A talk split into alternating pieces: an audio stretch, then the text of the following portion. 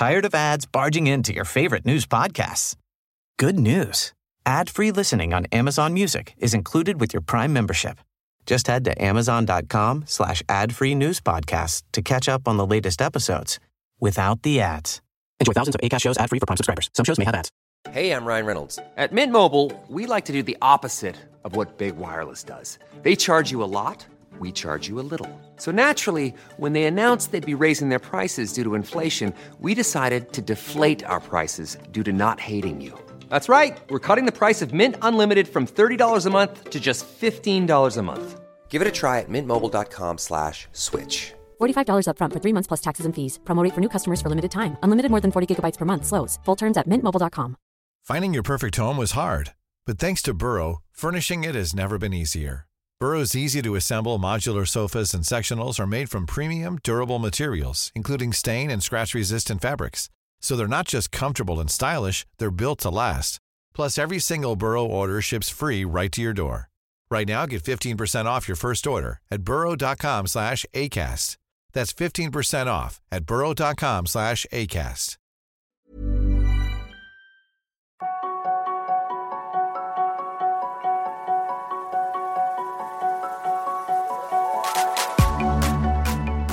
Je suis David Nicolas, start-upper, sportif et père de famille. Mais je suis surtout obsédé par l'exploration du potentiel humain. Quels sont les secrets de nos super pouvoirs Comment pirater nos journées pour être plus performants, plus heureux et plus en forme? C'est pour répondre à ces questions que je rencontre deux fois par mois des sportifs de haut niveau, des entrepreneurs inspirants, des médecins holistiques et des scientifiques renommés. Et ça marche Les hacks qu'ils m'ont donnés ont littéralement changé ma vie. Si c'est aussi ton cas, la meilleure façon de me soutenir est de me laisser une note de 5 étoiles sur ton application de podcast. Ah au fait, j'ai écrit un e-book avec mes meilleures routines. Pour le télécharger, rejoins ma newsletter sur laquelle je partage mes réflexions, retours d'expérience et inspiration.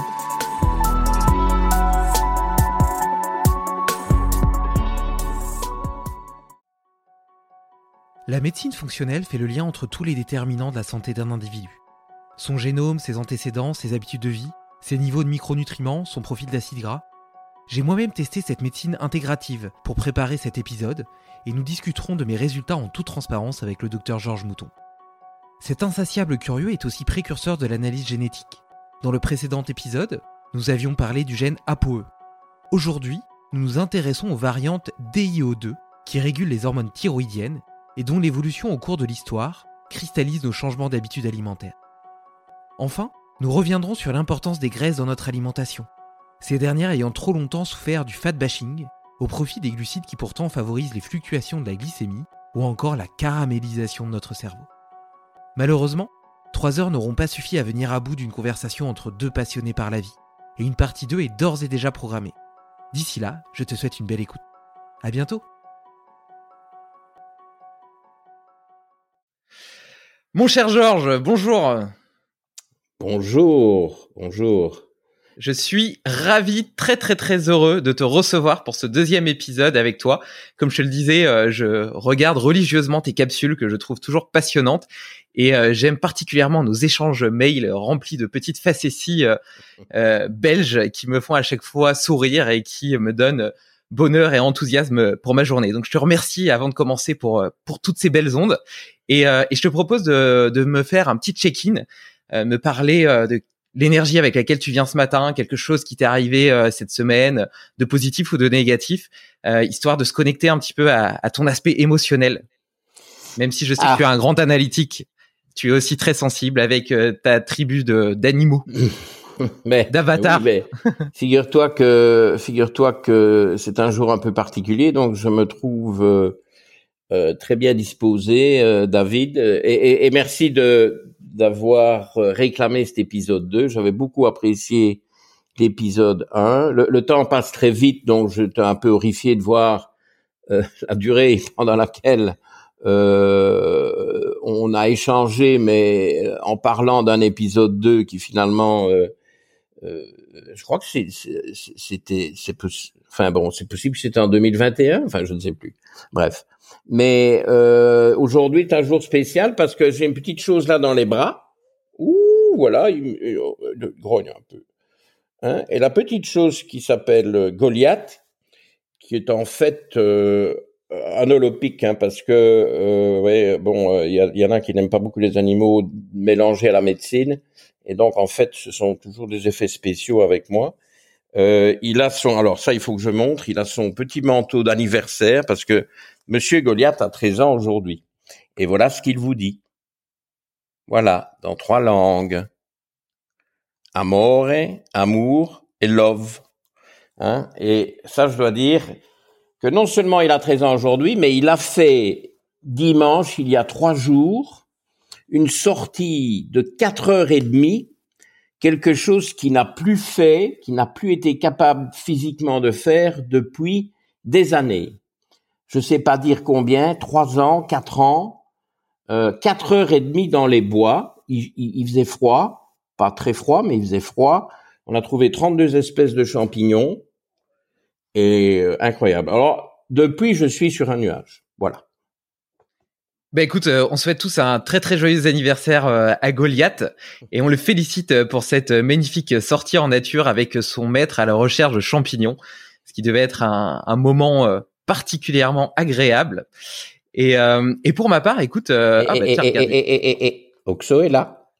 Ah, toute la famille est réunie. là. Ah oui. Pour sans ce bel épisode. De toute façon, sans Oxo, je suis désolé, David, sans Oxo, pas de d'épisode 2. Hein. Ah non, parce que je, je, perds toute euh, toute notion. Euh, oui, oui, je suis décérébré sans sans mes bestioles. Et euh, et pour ma part, je vais te faire aussi mon petit check-in. Écoute, euh, il s'avère que j'ai une double exclusivité à t'annoncer. La mmh. première, c'est que j'ai signé ce matin le compromis pour un appartement que j'achète en Haute-Savoie où je rêve de déménager depuis des années avec ma femme et donc, euh, c'est une première étape vers cette transition euh, dans cette nouvelle région au bord du lac Léman que je trouve euh, magnifique et particulièrement apaisante, avant d'acheter plus tard une maison un peu plus dans les hauteurs avec un grand terrain et puis de commencer à réaliser un petit peu ce rêve de, de semi-autonomie, en tout cas de, de faire pousser quelques fruits, légumes, d'avoir un petit verger, mon poulailler, etc. Donc, donc j'ai signé ce matin le compromis. Je suis super heureux de, de, de cette, de cette découverte. D'ailleurs, ça me fait penser qu'il faut que tu me racontes l'anecdote de du gâteau de Savoie dont tu m'as parlé dans un de mes mails et que tu m'as ah dit que tu me raconterais dans un épisode. Et la deuxième nouvelle, c'est que euh, normalement euh, il est d'usage d'attendre un petit peu avant d'annoncer ce genre de choses, mais ma femme a fait un test de grossesse ce matin et il s'avère que je vais bientôt avoir un second enfant. Donc euh, a priori, en tout cas si tout se passe bien. D'ailleurs, ça sera l'occasion de te demander en fin d'épisode si tu as des conseils nutritionnels pour les femmes enceintes euh, mais, mais on y viendra plus tard. Donc, euh, donc j'ai le plaisir de t'annoncer cette, cette grande nouvelle. Tout ça Exactement, tu vois. Donc tu vois, c'est une un moment riche en émotions, à savoir que j'étais déjà hyper excité de cette conversation avec toi. Donc euh, donc tout ça démarre démarre sur les chapeaux de roue. Alors veux-tu me, me, raconter cette histoire alors cette anecdote du gâteau de Savoie? Ah ben c'est une, je trouve c'est une belle anecdote. Elle, elle, remonte il y a il y a longtemps maintenant, certainement 25 ans. J'étais en en début de carrière, euh, j'avais commencé donc par de l'allopathie traditionnelle, parce qu'on va parler de l'allopathie verte plus tard aujourd'hui. Enfin, je pense que c'est au programme. Et ça, c'est tout autre chose. Mais là, c'était de l'allopathie euh, chimique traditionnelle. enfin bon, je, je vais quand même bien déjà m'occuper des choses naturelles à côté, mais disons que c'est une carrière de médecine générale, y compris dans des visites à domicile, etc. Et on m'avait euh, chargé de, de soigner ou d'accompagner en fin de vie une maman sicilienne de 87 euh, ans qui n'allait pas bien, qui allait rentrer de sa résidence à son domicile familial chez, chez sa fille euh, et son beau-fils. Et euh, pour, pour, pour finir et je devais euh, m'assurer que ça se passerait de manière euh, décente et euh, non non non douloureuse, etc. Bon, moi je me suis rendu compte en faisant une prise de sang qu'il y avait plein de choses à, à corriger. La pauvre recevait 12 médicaments, donc j'ai décrété, il y a 25 ans, hein, j'ai décrété péremptoirement que je voulais en virer 9 et que j'en garderais 3, ce qui fut fait.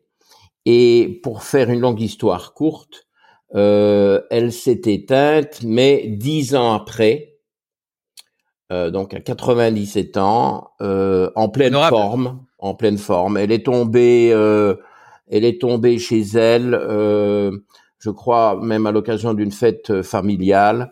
Euh, enfin chez elle, chez, chez, chez ses enfants plutôt. Alors elle, elle, est repartie dans la résidence où elle a fait régner la terreur, hein, euh, comme toute maman sicilienne euh, qui se respecte et qui, vous savez, c'est un, en Sicile, c'est le matriarcat, donc c'était la, la, la chef à bord. Et euh, bon, elle est, elle est morte en trois jours des suites d'une fracture de la hanche. Bon, voilà, c'est un peu comme ça souvent que ça se termine dans ces âges avancés malheureusement, mais euh, elle a eu le bonheur de connaître ses arrière-arrière petits-enfants et de danser, euh,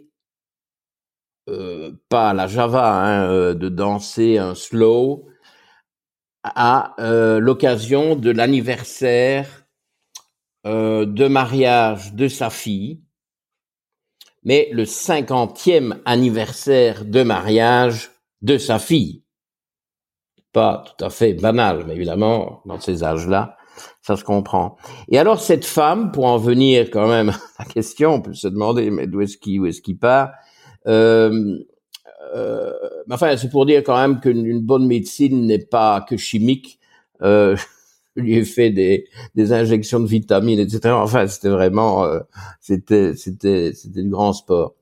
Et elle, elle s'en est trouvée très bien mais elle n'était pas facile. Elle ne parlait que sicilien. Et alors, ce que j'ai euh, compris au fil de ces dix années, c'est que sa fille et toutes ses petites filles, il y en avait quatre, il y avait cinq femmes là dans cette famille sicilienne, toutes ont essayé et continuent à essayer d'imiter sa, sa technique, sa manière de préparer un gâteau de Savoie. Alors moi, j'ai eu évidemment le bonheur, euh, à l'époque, euh, je ne me méfiais pas du gluten, j'ai eu le bonheur de goûter son gâteau de Savoie qui était fabuleux.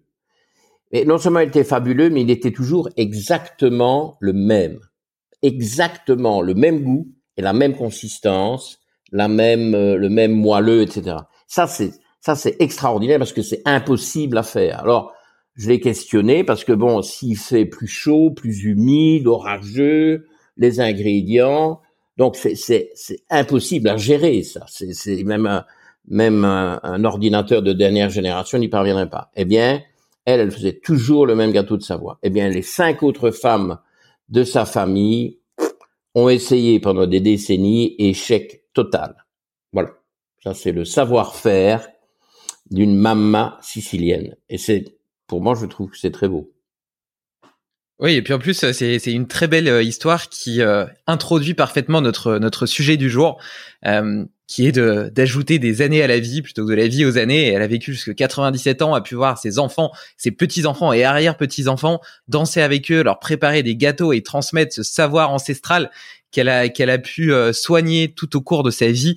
Et cette transmission du gâteau de Savoie, c'est juste c'est juste magnifique. Même si aujourd'hui peut-être que tu n'en mangerais pas, te méfiant de, la charge, de la charge glycémique et gluténique de, l'histoire, ou au contraire, peut-être que tu le savourais parce que la plupart du temps, tu t'en prives. Oui, ben pour lui faire hommage, je pense que si je pouvais remonter le temps, je me forcerais un petit coup. Oui. bon, écoute, euh, en parlant de ça, on pourrait, euh, la dernière fois, dans le dernier épisode, on avait terminé en parlant de génétique, de génomique plus précisément, euh, notamment des variantes ApoE qui prédestinaient plus plus ou moins d'ailleurs à la maladie d'Alzheimer et à différents types de régimes. Pour rappel, euh, ApoE3 plutôt high fat low carb, ApoE2 plutôt cétogène et puis ApoE4 un petit peu plus compliqué. On va pas trop fort sur les sur les glucides, mais on a quand même on réduit quand même les graisses saturées, etc. Bon, on va revenir là-dessus un peu plus tard quand on va s'intéresser à la place des graisses et des glucides dans nos sociétés. Moi, j'aimerais d'abord qu'on retourne un petit peu en arrière et qu'on s'intéresse à tes recherches récentes sur le paléolithique.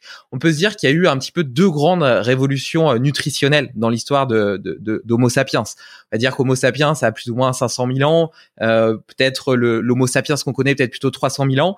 La première grosse révolution nutritionnelle, c'est il y a 12 000 ans avec euh, l'agriculture. Enfin, l'agriculture, les premiers élevages, etc., les plantations qui modifient un tas de choses. En 12 000 ans, il y a quand même eu des évolutions génétiques on a pu modifier d'une certaine façon certaines variantes génétiques. Tu vas nous éclairer là-dessus sur cette période-là. La deuxième révolution, elle est plutôt arrivée il y a une centaine d'années avec les animaux ultra transformés, etc., auxquels on ne s'est pas du tout adapté. On y viendra après. Moi, la première chose qui m'intéresse, c'est qu'est-ce que tu as découvert dans cette étude justement de l'évolution du génome d'Homo sapiens depuis ces 12 000 dernières années? Oui, ben, figure-toi que c'est un sujet, euh, donc on, peut appeler ça la science de la paléogénomique. Ok, enfin évidemment, euh, je ne parle pas de l'évolution récente de la malbouffe, je parle de des évolutions euh, génomiques qui remontent en fait à ce qu'on appelle le, le le mésolithique. Donc, euh, quand le paléolithique se termine et entre en transition vers le néolithique, on parle du mésolithique. Et euh, j'ai découvert un article au mois d'août, début août, par hasard. Je sais pas, je sais même plus comment je suis tombé dessus. Je pense parce que je recherchais justement des publications sur le sur les, mes génotypes euh, préférés, notamment euh, le DIO2, qui est euh, l'enzyme, enfin qui est le gène qui code pour l'enzyme qui active les prohormones thyroïdiennes thyroxine ou T4 en hormones actives ou T3, l'iothyronine T3. Et donc, c'est un sujet qui me passionne et que je, je suivais et, j'ai des, j'ai du scoop à ce sujet-là. Bon, on va voir si tu parviens à me l'extraire euh, dans cet échange.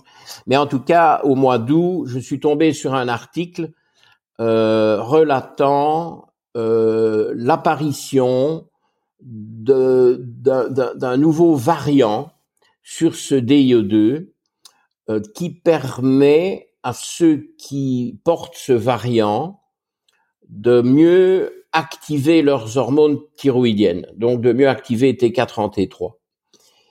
Euh, ce qui n'existait pas avant. Alors, ce qui m'a fasciné aussi, mais dans, le même mouvement, dans la même recherche, je me suis rendu compte que les, espèces humaines avec lesquelles nous avons coexisté, ça me fait toujours euh, de l'effet de, dire ça, hein, donc des espèces humaines différentes, essentiellement euh, Homo, probablement le facteur, Homo neanderthalis euh, non, Homo neanderthalensis. Je suis désolé, je fais toujours cette erreur.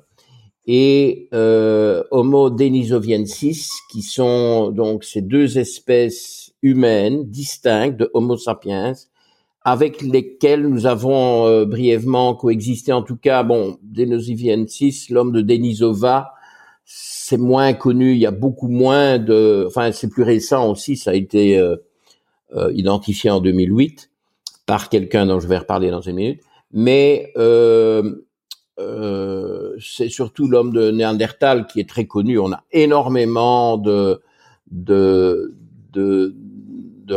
d'artefacts, énormément de euh, non, euh, énormément de, de, de, de matières, euh, euh, autant euh, des, des, des, des, objets, des outils, des euh, euh, et puis des os et, et de l'ADN. C'est surtout évidemment l'ADN qui m'intéressait, enfin, le reste étant tout à fait intéressant. Et euh, cet ADN euh, montrait que ces, ces, espèces, systématiquement, tous les échantillons qu'on a, n'ont pas ce, ce variant. Donc, euh, je crois que toutes les espèces humaines qui, qui, qui, remontent dans le temps, puisque ces trois espèces ont coexisté il y a environ 50 000 ans, euh, toutes ces espèces, entre 40 et 50 000 ans, en fait, les, les dates sont en train de s'élargir un peu. Euh, je crois qu'on a publié cette semaine euh, un article euh, comme quoi dans cette fameuse euh, grotte dans la dans la vallée du Rhône. Hein, il y a énormément de d'intérêt euh, archéologique euh, dans la vallée du Rhône, qui est vraiment un couloir où le Néandertal a rencontré Sapiens. Et il y a d'ailleurs, je suis en train de, de lire l'article, donc voilà, je l'ai sur mon écran. je, je, je vais pas finir soir. c'est la fameuse grotte Mandrin hein, à Malataverne. Alors c'est un truc incroyable. C'est français, donc ça te fera plaisir. Euh... et où, où, il y a des couches, euh, des strates archéologiques, et il y a beaucoup de strates inférieures néandertales, euh, plusieurs euh, de longues occupations de la grotte, et puis il y a une strate sapiens, et puis il y a une strate néandertale par-dessus. C'est inimaginable. Mais évidemment, de là à penser que c'est notamment dans cette grotte que les deux espèces se sont croisées, puisque nous avons un certain pourcentage, quelques pourcents, 3, 4, 5, 2% d'ADN néandertalien dans notre génome de sapiens au jour d'aujourd'hui. Et donc ça s'est peut-être passé là-bas, hein, à Malataverne, je trouve le nom prédestiné, qui est le village dont dépend cette grotte. C'est une grotte qui surplombe un bras mort du Rhône. C'est incroyable le truc, et ça fait 33 euh, ans qu'on fouille là-dedans, non-stop, ils en ont sorti des dizaines de milliers d'artefacts. C'est euh, franchement, euh, ça, ça c'est au-delà de ce que on, pouvait imaginer. Euh, le nombre de trouvailles qu'il y a là-dedans, et on vient de trouver une dent d'un jeune enfant, sapiens, qui remonterait à 53 000 ans. Donc cette dent nous avance l'arrivée de Homo sapiens en Europe de 10 000 ans. Et donc il y a là une énorme interpénétration, un énorme euh, peut-être plus une juxtaposition. On ne connaît pas exactement quelles étaient leurs relations. Est-ce qu'elles étaient violentes ou pas. Bon, ce qui est certain, c'est que Sapiens a éradiqué Néandertal. Bref, revenons au sujet. Euh, le DIO2 de tous ces humains, quelle que soit l'espèce, dans ces temps paléolithiques, ne comportait pas ce variant qui accélère la conversion. ce qu'il faut savoir, c'est que même si l'agriculture a démarré euh, dans le sud de la Turquie, euh, plutôt là où euh, il y a eu ce tremblement de terre, il y a euh, huit jours, euh, neuf jours maintenant, dans cette, cette, région du monde, l'agriculture a démarré il y a 12 000 ans. Mais il y a 15 000 ans, il se passait déjà des choses. C'est-à-dire que les chasseurs-cueilleurs, peut-être à cause de changements climatiques déjà, ou de bouleversements en Afrique, parce que bon, le climat de l'Afrique a énormément changé, et il commençait à se désertifier déjà à l'époque, puis ça continuait évidemment de nos jours, parce que le Sahara était vert il n'y a pas si longtemps. Donc dans le nord, dans le Maghreb, en, particulier dans le nord-est du Maroc, dans la fameuse grotte euh, des pigeons,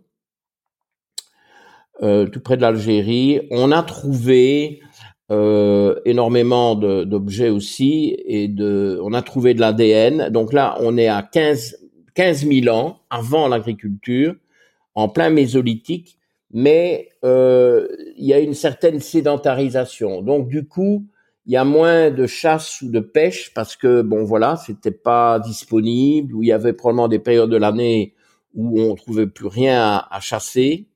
Et donc ils ont commencé à manger des choses plus dominés par les féculents, comme euh, les euh, euh, en anglais les glands et cornes en anglais.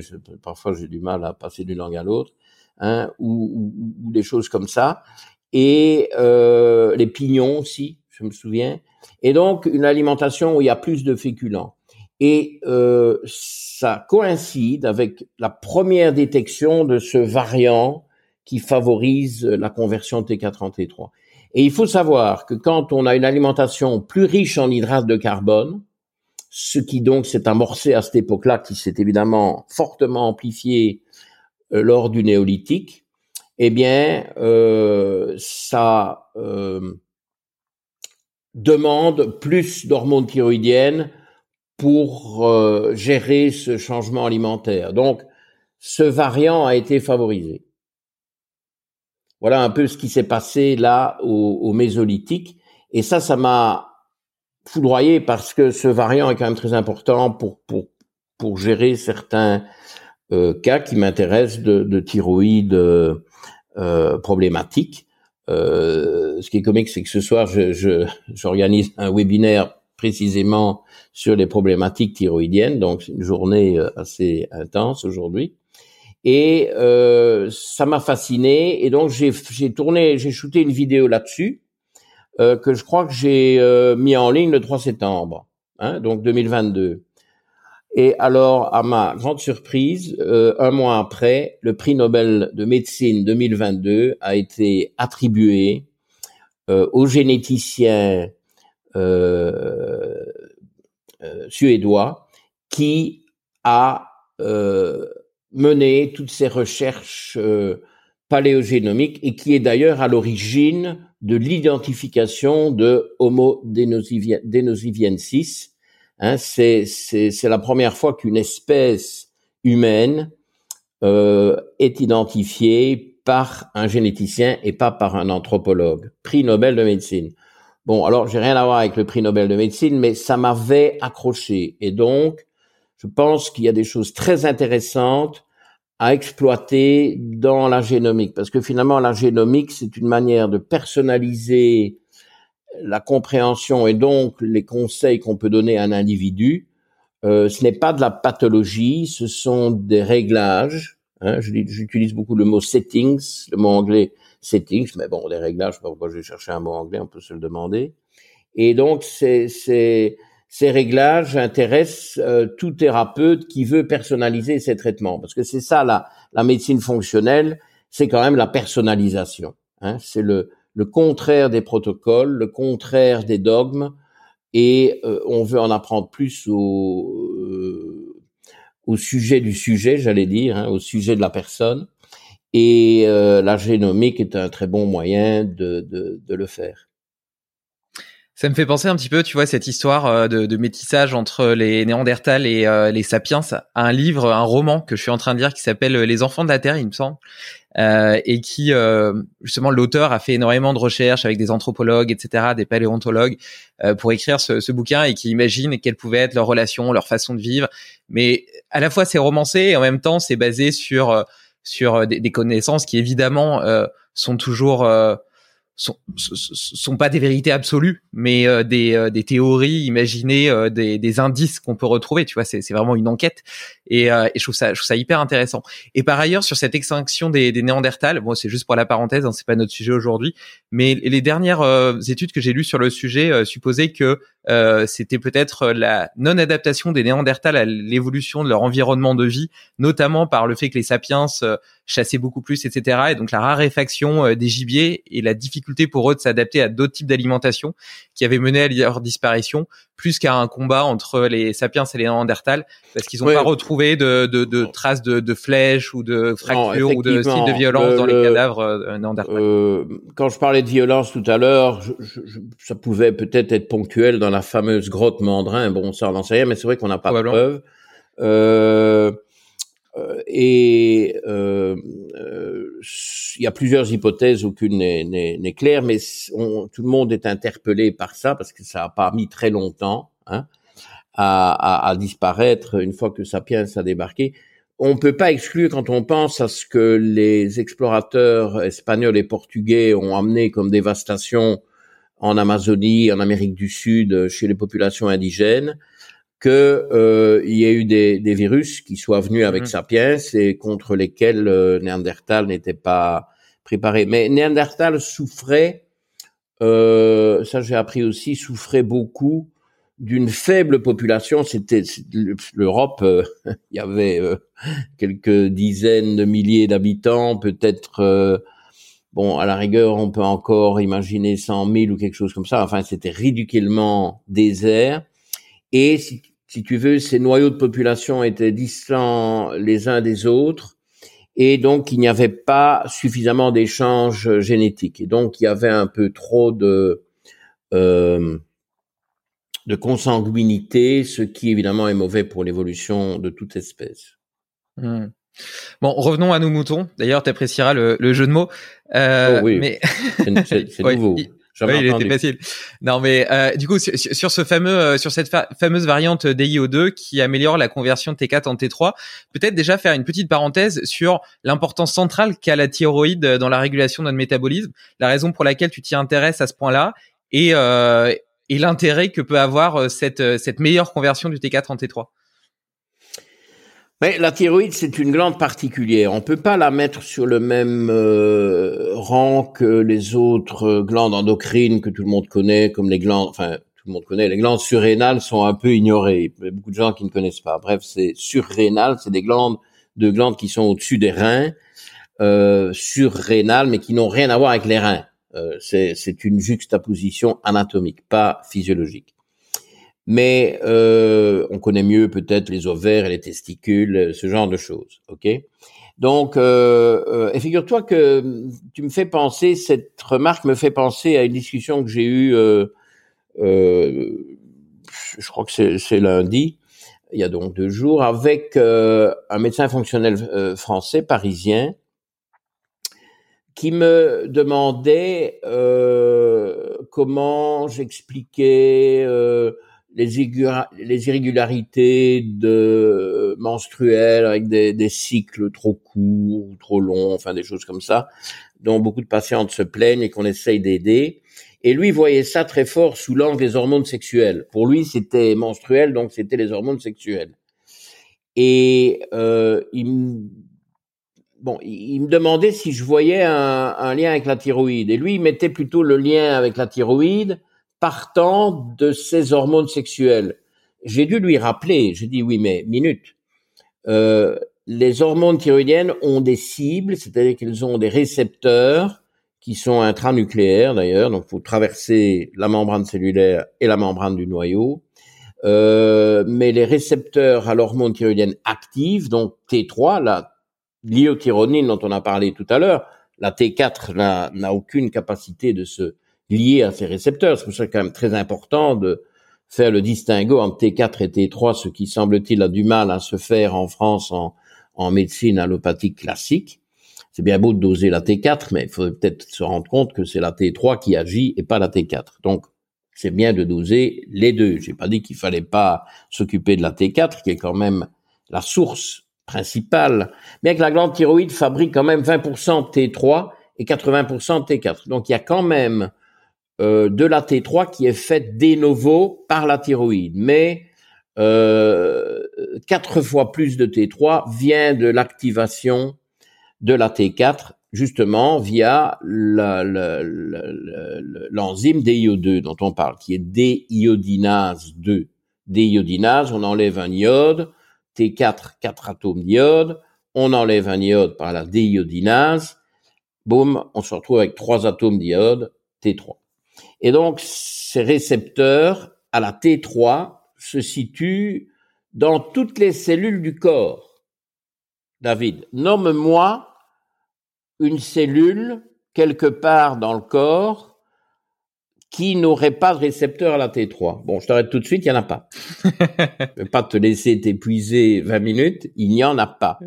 Et donc, évidemment, c'est la thyroïde et les dysfonctionnements thyroïdiens qui provoquent, entre autres causes, ces changements, ces perturbations dans les règles des, femmes ça va pas dans l'autre sens. Je lui dis, mais Laurent, est-ce qu'il y a des récepteurs euh, aux hormones sexuelles, œstradiol ou progestérone, dans la thyroïde? Ben non. Est-ce qu'il y a des récepteurs aux hormones thyroïdiennes? Dans les ovaires et, et le reste des organes génitaux Ben oui, puisqu'il y en a partout. Donc tu vois, tu peux pas snober un truc aussi important. C'est pour ça que, bon, moi j'aime bien la médecine nutritionnelle. Figure-toi que j'ai donné hier une, une, interview sur la euh, nutrition fonctionnelle à, un magazine euh, liégeois qui, qui s'intéresse. Bon, c'était c'était sympa. Mais je dis, bon, attention, il n'y a pas que la nutrition. Hein, il faut aussi se préoccuper des, des hormones. Donc la médecine nutritionnelle, c'est bien beau, mais euh, ça va aider énormément de gens, c'est absolument fondamental mais quid de ceux ou de celles qui ont des problèmes, des, déséquilibres hormonaux, endocriniens, etc., notamment thyroïdiens, mais pas que. Hein, je suis pas obsédé, tout le monde n'a pas des problèmes thyroïdiens, mais c'est relativement courant. En plus, si tu veux, la glande thyroïde est la cible privilégiée de l'auto-immunité. Donc ça, c'est un énorme truc, ça. Hein. l'auto-immunité, c'est un, un fléau des temps modernes. Ça te parle, l'auto-immunité? Complètement. Parce que, euh, bon, je crois que c'est la quatrième euh, cause de mort, parce qu'il y a des, dizaines, euh, des dizaines et des dizaines, on est largement au-delà de 100 maladies auto-immunes, on peut en citer deux ou trois, il y a la sclérose en plaques qui est bien connue, il y a des maladies auto-immunes absolument de tout, le foie, les poumons, le, le, enfin, de nouveau, c'est même du cartilage, chose que je ne savais pas jusqu'au jour où j'ai apparemment euh, soigné et plutôt guéri une patiente qui souffrait d'une problématique auto-immune du cartilage qui me venait à Londres du Pakistan. Et le prof d'UNIF qui l'avait en, charge dans le nord du, Pakistan à Lahore, hein, pas si loin du, du K2 et consort. Euh, elle, euh, euh, bon, elle a été beaucoup mieux, mais je ne savais pas je n'étais pas au courant de cette maladie qu'elle qu'elle présentait, mais bon, la stratégie, si tu veux, anti-auto-immune est quand même un des grands piliers de la médecine fonctionnelle, euh, notamment par euh, la récupération d'un intestin euh, fonctionnel, hein, lutter contre la perméabilité intestinale, contre la dysbiose, contre l'inflammation intestinale, typiquement enlever le gluten, etc. Mais donc la, la, la, la maladie auto-immune la plus fréquente de loin, c'est la thyroïdite auto-immune aussi parce que la glande thyroïde est une glande très active. Donc forcément, elle attire l'attention, elle attire la colère du système immunitaire de manière flagrante. Et euh, il y a énormément de, de, surtout des hypothyroïdies, mais aussi des hyper. Hein, ça va dans les deux sens. Bon, l'hypo étant beaucoup plus fréquente. Parfois, ça commence par de l'hyper très peu de temps, quelques semaines, et puis ça bascule en hypo après. Faut pas oublier que ça peut parfois démarrer en hyper. Donc tout ça, évidemment, a de multiples facettes, mais toujours est-il que euh, ce qui ce qu'il faut peut-être dire, euh, en profiter pour dire aujourd'hui, parce que je crois que ça interpelle, c'est que euh, l'immense majorité des cas d'hypothyroïdie, même quand on ne trouve pas d'auto-anticorps antithyroïdiens, sont d'origine auto-immune. Probablement plus de 90%. ok? Et euh, si on s'amuse, c'est pas un amusement, mais euh, bon, si on prend la peine de de faire des échographies thyroïdiennes et qu'on voit des glandes qui ont une altération de leur écostructure et qui ont euh, un certain niveau d'hypotrophie, voire d'atrophie, eh bien, la cause principale et de loin de ça, c'est l'auto-immunité. Donc, pour toutes ces raisons, la thyroïde, euh, c'est incontournable. Je, je, regrette. Moi, j'aime bien les médecins euh, nutritionnels. Ils font beaucoup de bien, mais dans les cas complexes qui, ne sont soulagés par euh, rien ni personne, ben, je suis désolé, il faut quand même un peu aller indaguer du côté des hormones. Si, j'essaie de faire des liens, donc ce, cette variante des IO2 euh, en réaction à l'augmentation de la de la quantité d'hydrates de carbone dans l'alimentation permet une meilleure conversion de T4 à T3. Et en même temps, euh, tu vois, je parlais de cette deuxième révolution euh, euh, qui, qui, qui, a eu récemment avec les produits industriels, etc. Et donc notamment l'augmentation de la consommation de gluten, qui est un hydrate de carbone, enfin non, qui est une protéine, mais au final qu'on trouve beaucoup plus, de façon beaucoup plus riche dans les dans les dans les céréales. et ben quelque part favorise l'auto-immunité et donc peut-être une hypothyroïdrie. Et donc, est-ce que le, la variante des IO2 serait une réponse de l'organisme déjà à ce moment-là euh, pour permettre cette meilleure conversion et, euh, et on va dire euh, quelque part diminuer un petit peu les effets néfastes de cette hypothyroïdie? Bon, c'est tentant de tomber dans des simplifications, mais tu vas voir que c'est quand même vachement plus plus compliqué que ça. Bon, d'abord, euh, pour cette histoire de gluten, là, je te suis et je te rappelle qu'il y a un siècle, la principale culture céréalière, pas céréalière, pseudo-céréalière, parce que bon, euh, disons euh, ce qu'on trouvait dans les dans les champs il y a un siècle en France, de manière nettement dominante, c'était le sarrasin, qui est une pseudo-céréale, qui a l'air d'une céréale, mais qui n'en est pas une, et qui est euh, en fait euh, une, une graine, hein, puisque le sarrasin appartient à la famille de la rhubarbe. on trouvait nettement plus de sarrasin que de blé. Et aujourd'hui, c'est tout à fait inversé. Sauf que maintenant, ça repart un peu vers le sarrasin, euh, vu que la demande augmente. Mais enfin, bon, tu peux regarder dans les champs, euh, tu vas surtout voir du blé. Je, je, je trouve qu'ici, dans la région où j'habite, dans le nord du Luxembourg, il y a quand même euh, pas mal de champs de sarrasin, mais il y a quand même toujours beaucoup plus de champs de blé. Donc, euh, effectivement, c'est une évolution récente, explosion de la consommation de gluten, sans parler évidemment sur ce siècle de dérives euh, génétiques, hein, avec des, des, sélections et des euh, tripotages de euh, du nombre de chromosomes, etc. Et bon, tout un tas de en fait, c'est des, des, organismes génétiquement modifiés, c'est des OGM, hein, ce qu'on a comme blé aujourd'hui. Enfin, il y en a certains qui essaient de, de recultiver des, des, des, variétés anciennes qui sont pas autant modifiées. Mais bref, il y a, y a un truc énorme de ce côté-là qui fait que le problème du gluten euh, est, absolument euh, majeur lui aussi. Et euh, donc ça, ça contribue à des hypothyroïdies, certes. Mais, mais, tu vois, c'est là que bon, la médecine c'est quand même compliqué, la médecine fonctionnelle encore plus. Ah, voilà mon chat Garfield famille est presque au complet. Il en manque un. Et donc, euh, c'est une, une, euh, euh, un danger que de, de, de, vouloir interpréter trop vite. Parce que c'est bien beau de convertir T4 en T3. David, toi qui es doté d'un QI et de gènes remarquables, on en parlera peut-être après, euh, ce n'est jamais qu'une conversion. Parce que quand tu te retrouves avec un T3 de plus, qu'est-ce qui se passe avec ta T4 en as une de moins. Pourquoi est-ce que je dis un T3 et une T4 La thyroxine et dit oui, ben c'est juste. Euh, parce que parfois je dis des trucs, euh, je, vérifie. Donc, tu, n'as pas créé de la matière, tu as activé mm. un truc. Oui, mais tu as une cartouche de moins dans ton fusil mitrailleur. Tu vois? Donc c'est pas nécessairement une bonne chose. D'ailleurs, on revient à notre paléogénomique. Je te dis, là, il y a des choses à réfléchir de manière vraiment intensive. Ce que j'ai conclu de ces, de ces publications, de ces recherches sur la, les données paléogénétiques du DIO2, c'est très, très contre-intuitif. C'est exactement le contraire de ce que tu commences à dire ici, parce que c'est ces hommes du paléolithique, quelle que soit leur espèce.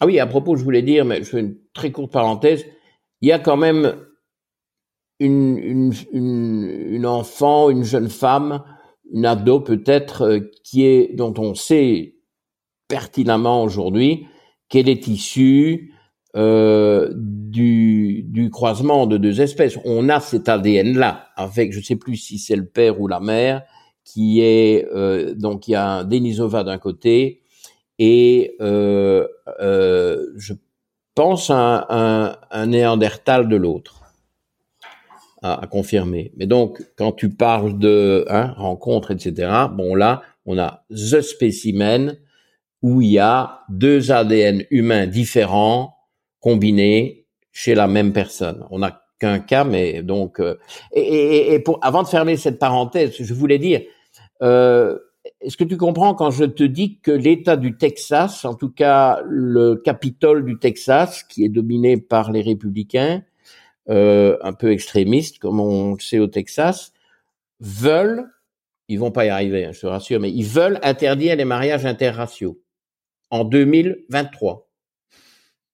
Et là, c'est peut-être Sapiens, finalement, je ne sais plus. Enfin bon, revenons à ce qui est courant, c'est-à-dire euh, Sapiens et Néandertal, ça s'est passé là où nous vivons, euh, euh, notamment beaucoup en France. La France a été centrale pour cette rencontre de Néandertal qui occupait l'Europe depuis des centaines de milliers d'années, et Sapiens qui venait, Sapiens venait du Moyen-Orient, d'Afrique et du, et du Moyen-Orient. Hein, il remontait de l'Afrique.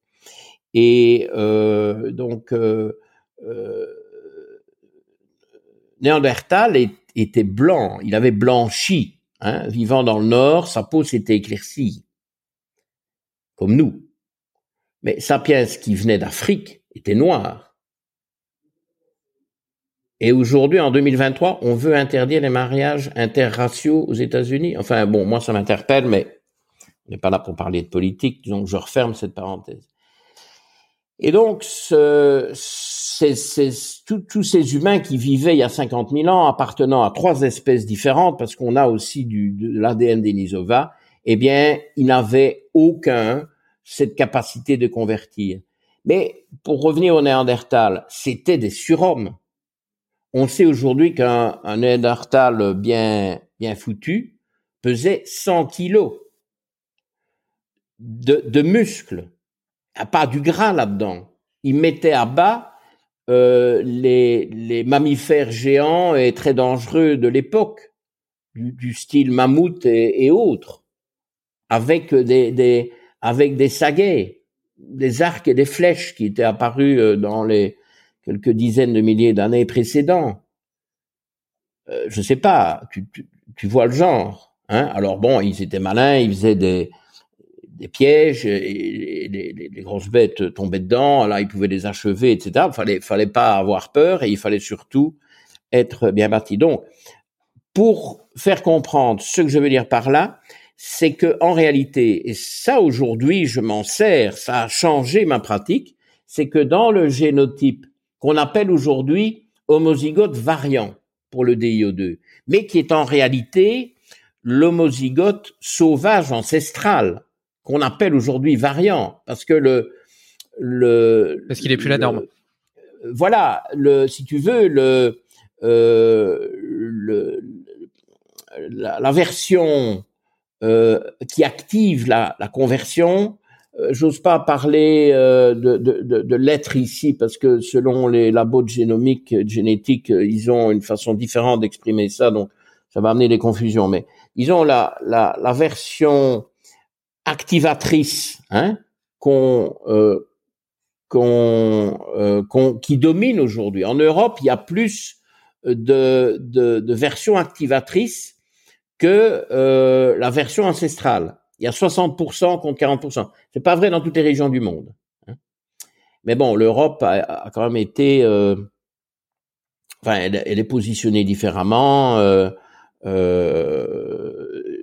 tu sais que quand même le le néolithique s'est quand même beaucoup développé à partir du Moyen-Orient vers l'Europe de l'Est et du Sud, etc.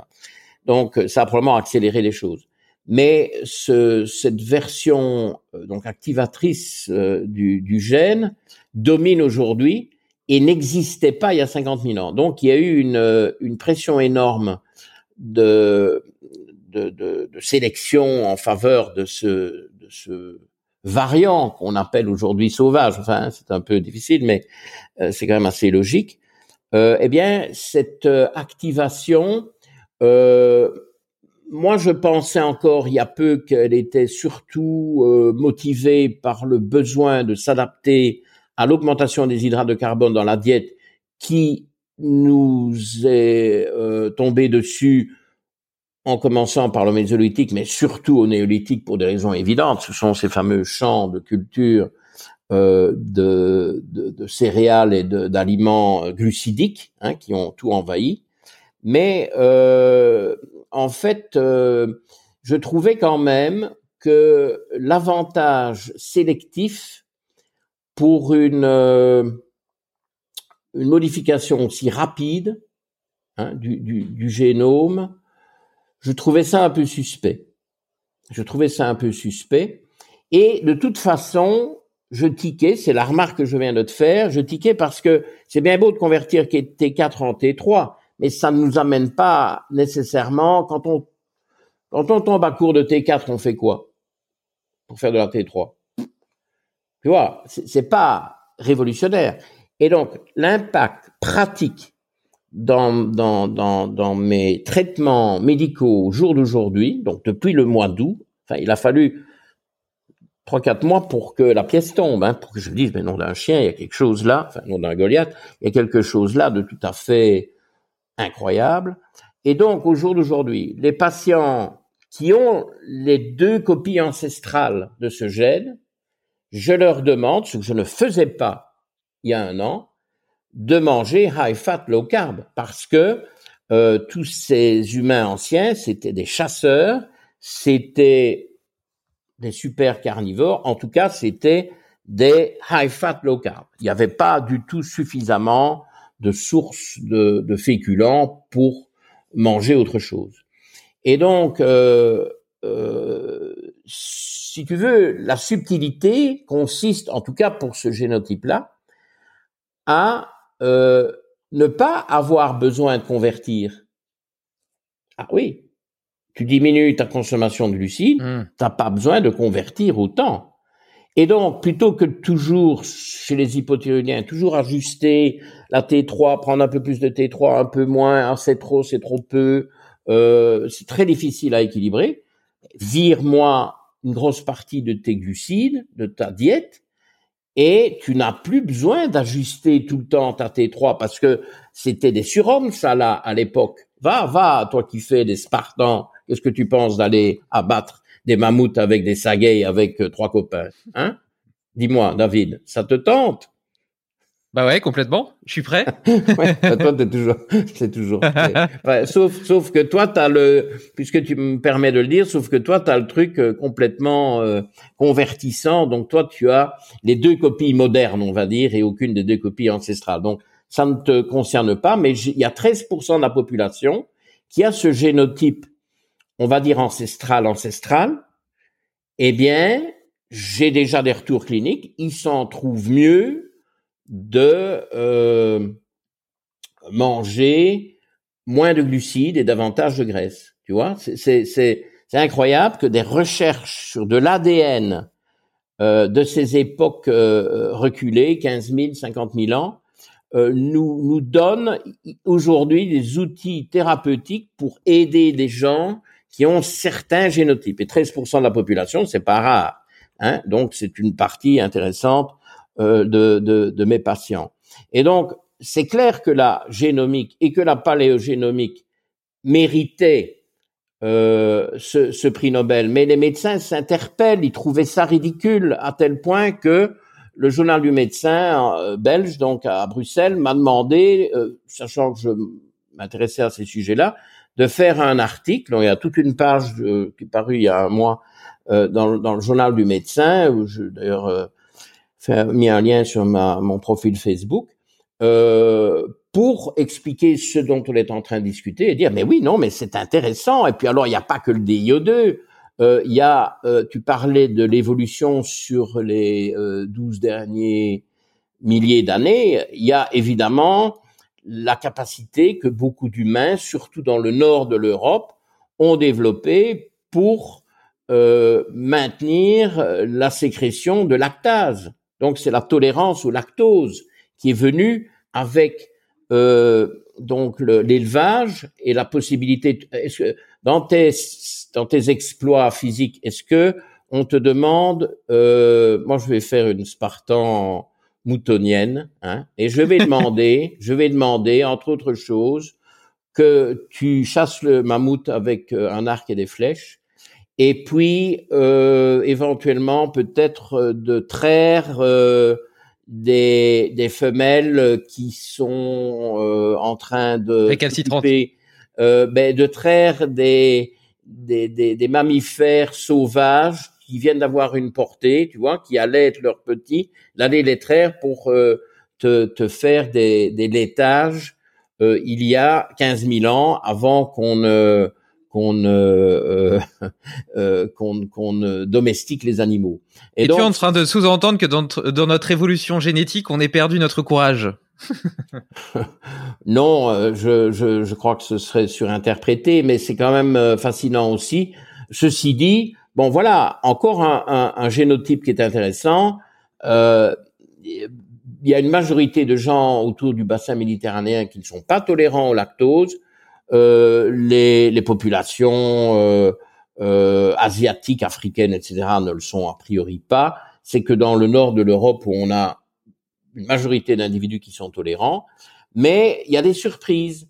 Une de mes surprises favorites, c'est ce, ce je crois qu'il est ostéopathe, si je ne me trompe, du en plein massif central. Et je m'étais méfié. Je me suis dit, hum, hum, j'avais un, un du côté paternel et maternel. Ce ne sont que des euh, attends, euh, du, du, du, du, Cantal, euh, comment on appelle ça, des Cantaliens? C'est, c'est peut-être un peu hasardeux. Bref, euh, des gens originaires de la région. Les Auvergnats. autant qu'on sache. Les Auvergnats, vous savez bien qu'il y a, je sais bien que je loupais quelque chose là. Oui, bon, donc des Auvergnats. Et euh, tu dirais, bon, ben voilà, ça doit être tolérant au lactose, euh, ce, ce, ce, cette population. Eh ben non, le pauvre, il a les deux copie euh, du père et de la mère d'intolérance au lactose. Parce que dès qu'il y a une copie euh, favorable, on est tolérant au lactose. Mais donc, pour ne pas l'être, il faut les deux copies, on va dire, d'intolérance. Et il les avait. Donc, il faut se méfier. Vous savez, il y a eu énormément de migrations et puis, bon, des voyages exotiques. Hein, et les voyages exotiques, évidemment, donnent lieu à des... Hum, euh, à des descendances euh, tout aussi exotiques. Donc, euh, euh, je trouve tout ça fascinant. Je dois faire, c'est bon, j'ai encore beaucoup de choses à apprendre avant d'oser faire une vidéo là-dessus, mais je dois faire une vidéo évidemment sur alors c'est plus récent, hein, donc c'est apparu il y a 7000 ans ce, cette tolérance au lactose. Mais donc le génome change constamment. Mais le moment est venu de, de, de, te livrer ce scoop. Je, je me sens en, en, état, en vibration positive pour te livrer ce scoop. J'ai amorcé il y a cinq minutes.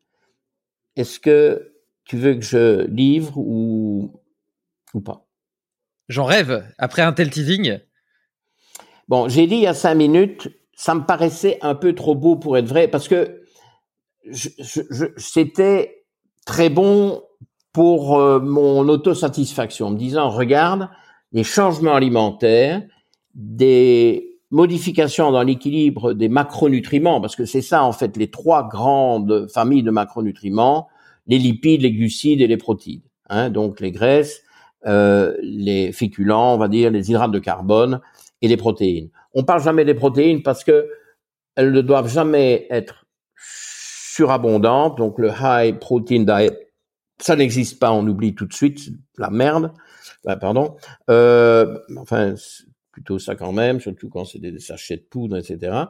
Euh, donc c'est toujours l'équilibre entre les lipides et les glucides et on joue avec ça. Euh, les, protéines viennent toujours attachées aux, graisses, de toute façon. Hein, toutes les sources de protéines, bah, il y a des graisses dedans, et toutes les sources de graisses, il y a des protéines dedans. La seule exception à ça, c'est euh, les légumineuses où il n'y a pas de graisse, mais où souvent on met de l'huile dessus, comme dans le houmous euh, ou d'autres préparations. Mais bon, tous les exemples de dans le monde végétal et dans le monde animal, les graisses et les protéines viennent ensemble. Donc, quand on dit high fat, ben, on n'a pas besoin de se préoccuper, il y a des protéines derrière. Mais je dis high fat, je dis pas high protein.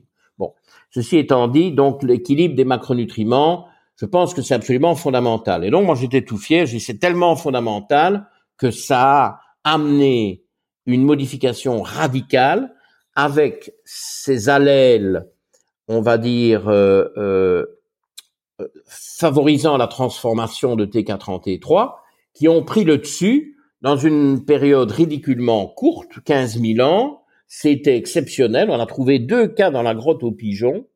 Un qui était hétérozygote et un qui était homozygote avec la version que tu as, la version moderne.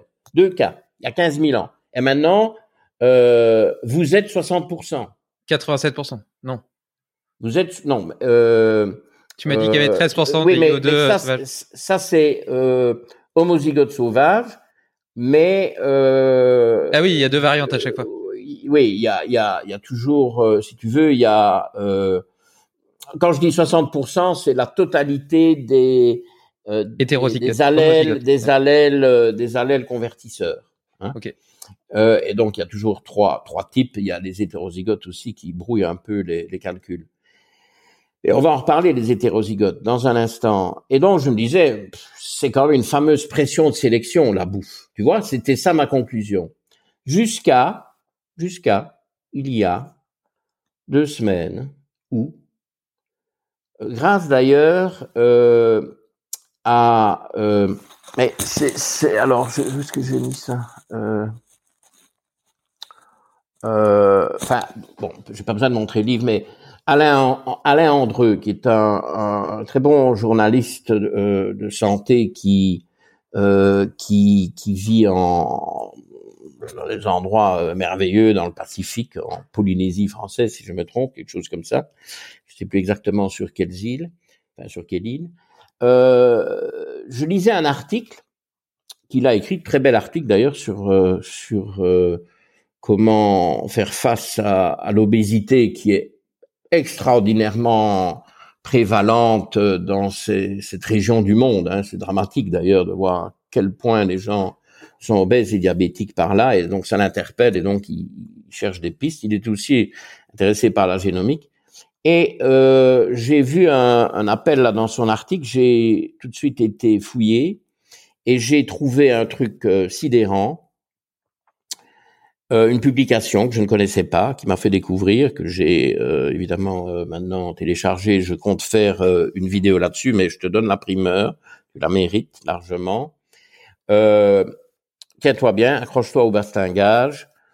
Une bonne étude avec un nombre très intéressant de cas montre que la mortalité du Covid est significativement plus faible. Alors, trois propositions chez les homozygotes, on va dire ancestraux, chez deux, chez les homozygotes modernes comme toi, ou chez les hétérozygotes, des IO2 hétérozygotes, une copie de chaque type, comme moi. Quel est le, génotype qui a résisté nettement mieux au Covid? On parle ici de décès, on ne parle pas d'effets de, de, secondaires du Covid ou de Covid, on parle de décès. Laquelle? Bah, Je dirais les ancestraux. Mais j'avais envie euh, de voir euh, tout et son contraire, mais en réalité, et c'est ça le scoop gigantesque, gigantesque, hein, euh, ça me ça me donne la chair de poule. Eh bien, ce sont les hétérozygotes. Merci, merci. Non, c'est des applaudissements parce que je suis le meilleur des deux mondes. Alors, ça c'est surprenant et en réalité, euh, apparemment, ça a trait à de meilleures défenses immunitaires antivirales. Et il est un fait que euh, on sait que les hormones thyroïdiennes, c'est euh, le magic bullet hein, pour lutter contre les infections. Moi, quand j'ai un de mes patients qui a une pneumonie alarmante, je lui tape un peu de T3.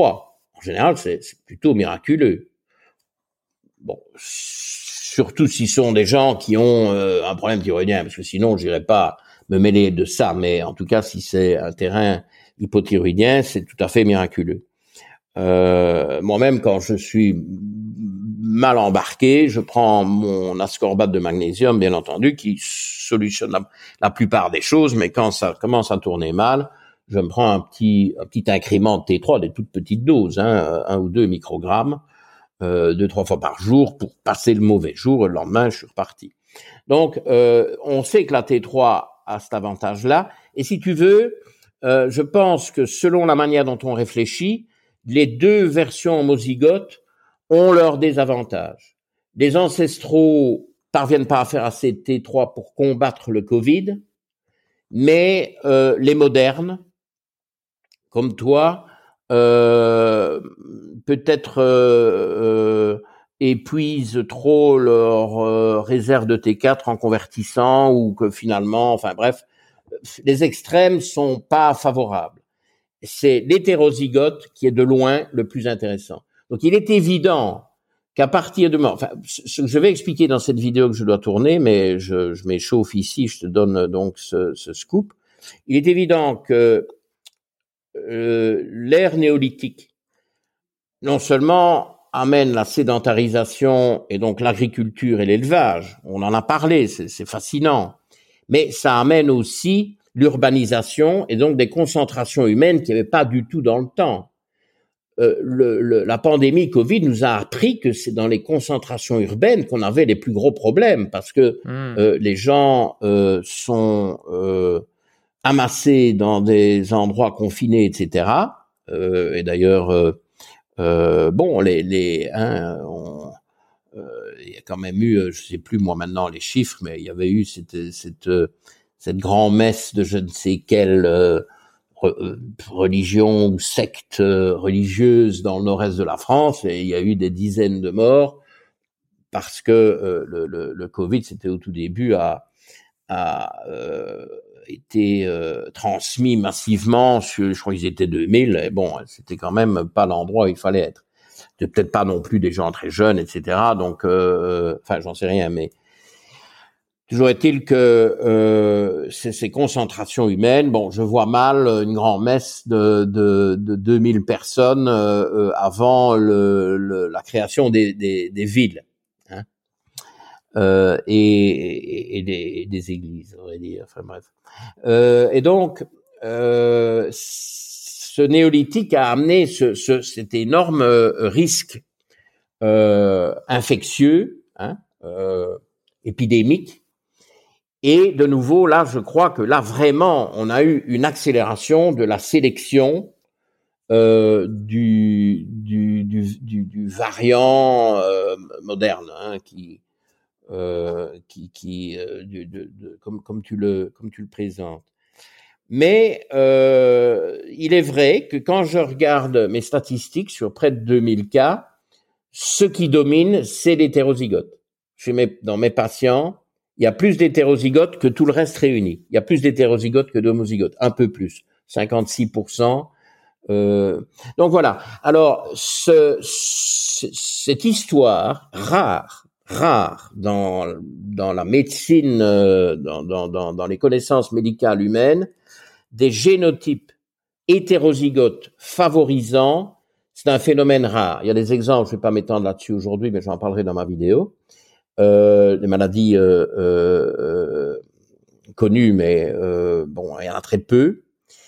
il y a surtout un exemple que je citerai.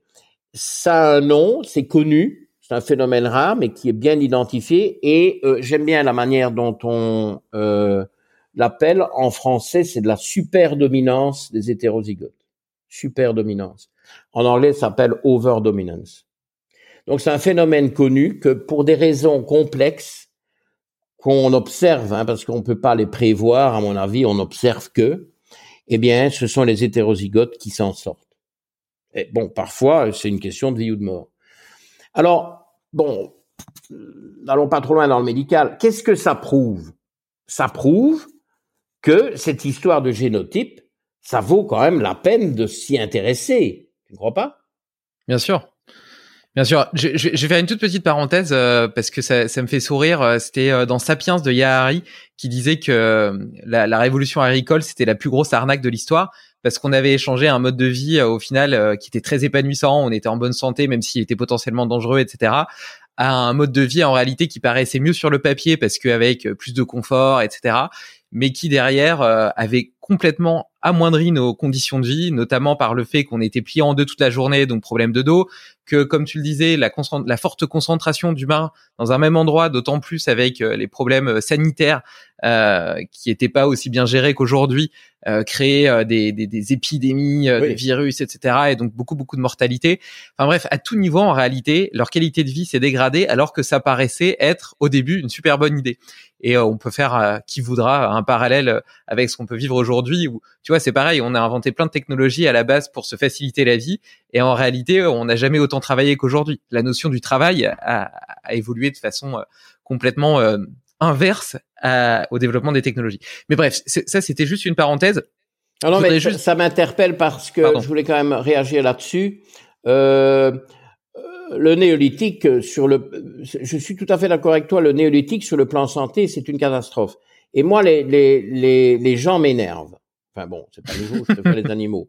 Mais euh, alors, on me dit ah oui, mais hein, quand même, euh, tout ça a permis euh, ce qui est vrai, c'est que l'agriculture et l'élevage, euh, enfin surtout l'agriculture au départ, a permis d'avoir beaucoup plus, et la sédentarité, bien entendu, tout ça ensemble a permis d'avoir plus d'enfants, etc. Donc, il y a une croissance démographique. Bon, enfin, est-ce que c'est un bienfait hein, euh, dans la situation actuelle? On peut se poser la question. Ça commence à être un peu nombreux. Mais, euh, bon, ça c'est un autre sujet. Mais par contre, euh, euh l'humain au néolithique a perdu 10 cm en taille. Est-ce que tu vois ça comme un, un, une évolution bénéfique ben, Non. Euh, les fameux crânes qu'on a retrouvés dans la grotte aux pigeons mésolithique qui commençaient à bouffer trop de féculents à mon goût, ben euh, bon d'accord, ils ont euh, suscité probablement certaines évolutions génomiques, mais surtout ils avaient des bouches pourries, ils avaient des abcès monstrueux, euh, des dents carriées de partout, des, des, visiblement on voit des traces de, de gingivite abominables. C'est leur santé buccale, bucco-dentaire, parce que beaucoup qu'on retrouve beaucoup des, des crânes, est un cataclysme. Donc évidemment que l'évolution néolithique est infâme, infâme. Et on doit quand même l'accepter, ça. Parce que les gens, ça les choque que je dis ça. Oh oui, non, mais nous, on est néolithique, on est bien, on n'est pas bien du tout. Hein Alors évidemment, on a repris la croissance depuis avec euh, l'hygiène, euh, l'alimentation quand même euh, suffisante, etc., par rapport à des temps plus anciens. je parle ici de l'ère chrétienne. Mais ça, ça, a été un désastre. Alors l'argument, je te dis un truc qui m'énerve, mais alors qui m'énerve, c'est l'argument masculin. Ah oui, mais au paléolithique, oui, c'était peut-être bien, c'était peut-être plus grand, c'était peut-être des belles dents, mais il vivait 30 ans. Alors ça, ça m'insupporte.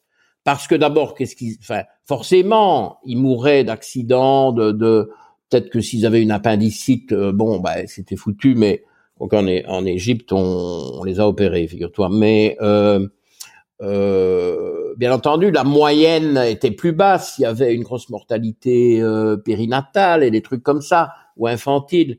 Mais euh, il y avait des gens vieux, c'est pour une histoire que l'humain paléolithique, qui à 30 ans, en pleine forme, capable d'abattre des mammouths, qui t'aurait ridiculisé dans tes Spartans, et puis subitement, à 30 ans et deux jours, boum, il meurt. Bah, excuse-moi, avec les Spartans, je, je fais une fixation, on dirait, mais euh, je, le mot, le mot me titille. Non, non, euh, tout à fait. D'ailleurs, sur les, il y a, c'était c'était qui déjà ce ce dentiste euh, il y a, y a peut-être euh, une cinquantaine d'années. ah oui, oui, oui, oui, oui, bah oui, oui, oui. Et j'ai sur le bout de la langue. Ouais, moi et justement, qui a été, qui, a été un des premiers à, à, remettre un petit peu au goût du jour. Bah, c'est oui, ce que tu défends d'ailleurs cette cette alimentation. il a il a visité toutes ces populations et il a vu ben ils sont en meilleure Ouais, la dégradation, la dégradation dramatique euh, des maxillaires, de la qualité des dents, etc., de la densité euh, des dents, euh, et qu'il a complètement lié à, l'augmentation, comme tu le dis, de la, consommation des hydrates de carbone, et qui d'ailleurs proposait une, une alimentation entre guillemets beaucoup plus riche en, en d'ailleurs en produits laitiers notamment, tu vois, en lait cru, etc., en viande, en légumes, etc., et, en évitant tout ce qui était tout ce qui était céréales. Enfin, globalement, un régime high fat low carb, mais il était assez précurseur dans son dans, dans son travail. Je, écoute, je t'avoue une chose, je ne parviens jamais à retrouver son nom. Et pourtant, moi, je l'ai, je, je, ça m'est arrivé, mais le bout pas, de pas dix fois, hein, 50 euh, fois.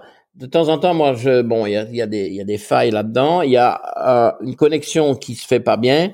Il y a pas, il y a pas de jaune. C'est un nom double, hein. Euh, c'est un nom à, deux. Enfin bref. Bon, je, je le retrouverai. je le mettrai dans les notes, dans les notes de l'épisode, dans l'article Tout le monde connaît ça mais euh, euh, non, non, non, et c'est inspirant hein, ce qu'il raconte, et notamment, euh, il insiste très fort sur le, les bienfaits de la vitamine A pendant la conception. Ouais, tu vas le retrouver parce qu'on va pas survivre à ça. Hein. Allez hop, euh, tripote ton ton ton internet. Pendant cela, pendant euh, cela, je te laisse parler des avantages de la vitamine A. ah oui, mais pendant la conception, la vitamine A, c'est super important pour euh, euh, pour la qualité du, du, du futur euh, bébé, etc. Bon, alors, effectivement, pendant le premier trimestre, on va dire peut-être même la première moitié de la grossesse, on évite de, de donner de la vitamine A. Mais il faut s'assurer pendant la conception que les taux de vitamine A sont optimaux. Bon, idéalement par l'alimentation. Si ça ne marche pas, on peut faire un test, un dosage, et euh, euh, supplémenter une vitamine A naturelle. Hein. De grâce, jamais supplémenter une vitamine A synthétique. Hein. euh, palmitate, euh, non, euh, que dalle. Vitamine naturelle, dont les sources sont toujours plus ou moins les mêmes, et notamment l'huile de foie de morue, etc. Donc, tu as trouvé? Non, toujours pas. Mais sinon, manger un peu d'abat, du foie. Oui, oui, oui, mais oui, parfois il faut un peu plus que ça, hein, parce que si, si, si, mais si, si, mais c'est parfois pas suffisant parce que figure-toi aussi que euh, euh, l'activation du euh, bêta-carotène en vitamine A, tiens-toi bien, dépend de quelle hormone Du bêta-carotène en vitamine A L'activation du bêta... Alors, le bêta-carotène est une molécule symétrique, comme ça, très longue. tu l'oxydes, tu la casses au milieu, tu as deux vitamines A en l'Occident. Bon, donc, si tu as du bêta-carotène, tu devrais avoir la vitamine A. Oui, mais il, y a un petit, c'est pas vraiment un cofacteur, mais il y a un partenaire indispensable pour que ça se fasse. Mais évidemment, c'est la T3. La T3. Et donc, et donc, ça tu vas aimer. Les gens, euh, je n'ai pas beaucoup dit ça dans mes vidéos, je crois pas que je l'ai dit du tout d'ailleurs. Euh, les gens qui manque euh, de T3, ben, manque de vitamine A. Et donc là, tu as un double problème avec tes femmes qui sont en train de concevoir, enfin les femmes, les femmes ne conçoivent pas, c'est les couples qui conçoivent. Le père compte pour 50% et la mère pour 50%, aux grand dames des pères. Les pères veulent mettre tout le poids de l'affaire sur la maman. Bon, une fois évidemment qu'on est au stade de la grossesse, d'accord bien qu'il faille le soutien du père, mais c'est plus euh, soutien euh, moral et euh, voilà de l'attention et de l'aide. Mais avant la conception, le père intervient dans la réussite de l'affaire pour 50%. Donc, il faut voir ce que tu as fabriqué pendant les neuf derniers mois. Bon, je pense que tu tiens plutôt la route et que donc tu as fait ta part et là maintenant, évidemment, si cette grossesse se confirme, euh, bah, tu ne sais plus changer grand-chose, mais euh, les, les, dés ont été euh, jetés. Alors si, euh, détrompe-toi, euh, Georges, je peux changer beaucoup de choses parce que c'est moi qui prépare à manger à la maison et donc j'ai ainsi un œil avisé sur ce que mange ma ah, femme. Oui, oui, oui. et donc j'ai retrouvé le nom, donc il, il pardon, vas-y, vas-y, il s'agissait de Weston Price. Oui, c'est un nom double, hein. oui, un nom double. Je sais pas pourquoi. Euh... Western Price, oui, je pense toujours à Western Union euh, qui n'a rien à voir. Hein. Bon, quand il s'agit d'envoyer de, l'argent en Afrique ou quoi, bon, euh, bref. Euh, Western Price, oui, évidemment. Mais je te dis, je sais pas, là, cette case-là, elle est, elle est grillée. Donc, euh, ça ne sert à rien.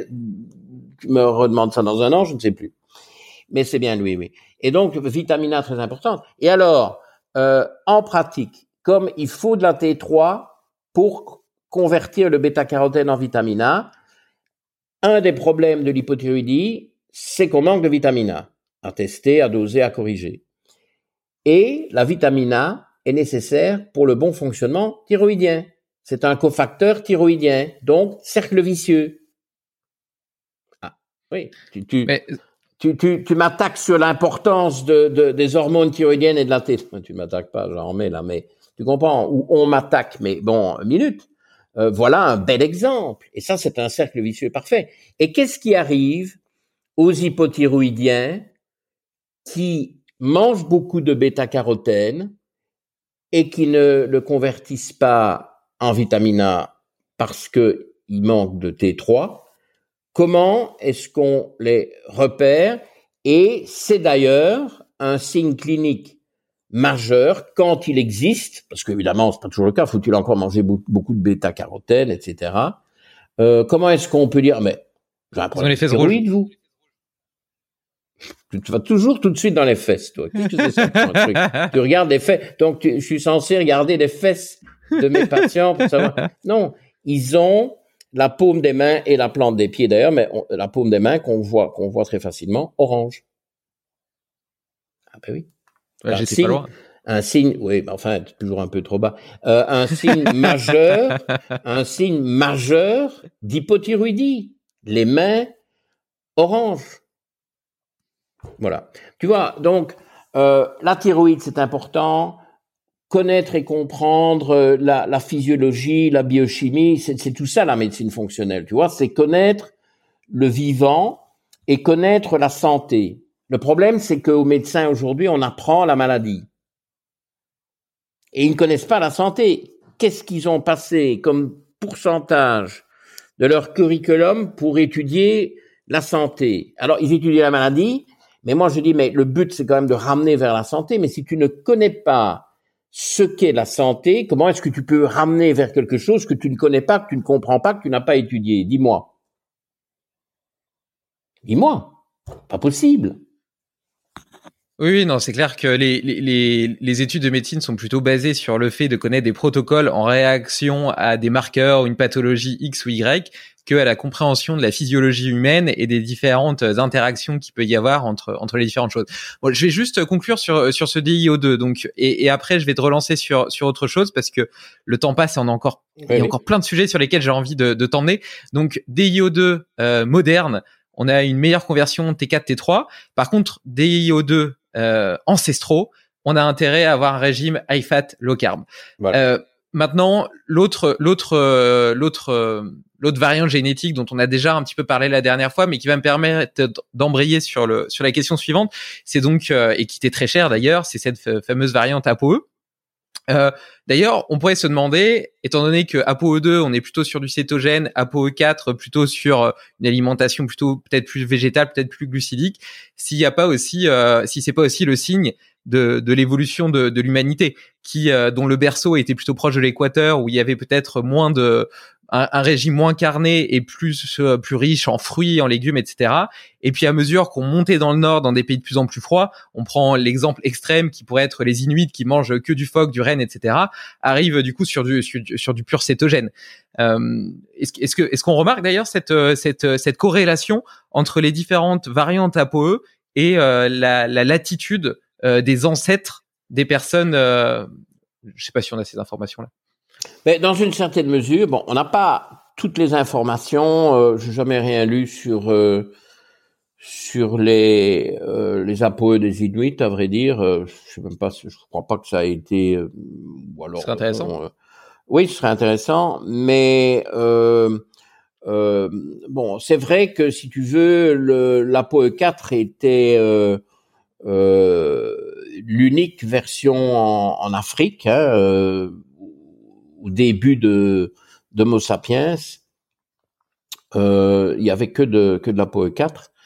D'ailleurs, les, plus anciennes traces d'Homo sapiens, c'est encore au Maroc, hein, c'est au Djebel Iroud, hein, le Djebel Iroud au Maroc, mais ça, je crois que c'est plus dans le sud.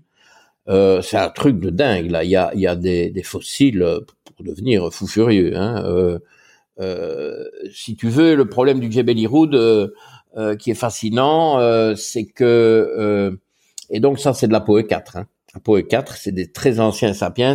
Et au début, à cause des techniques de datation qui étaient euh, un peu insuffisantes, on utilisait le carbone 14. On avait l'impression que ça datait d'il y a 50 000 ans, si je me souviens bien, à la grosse louche.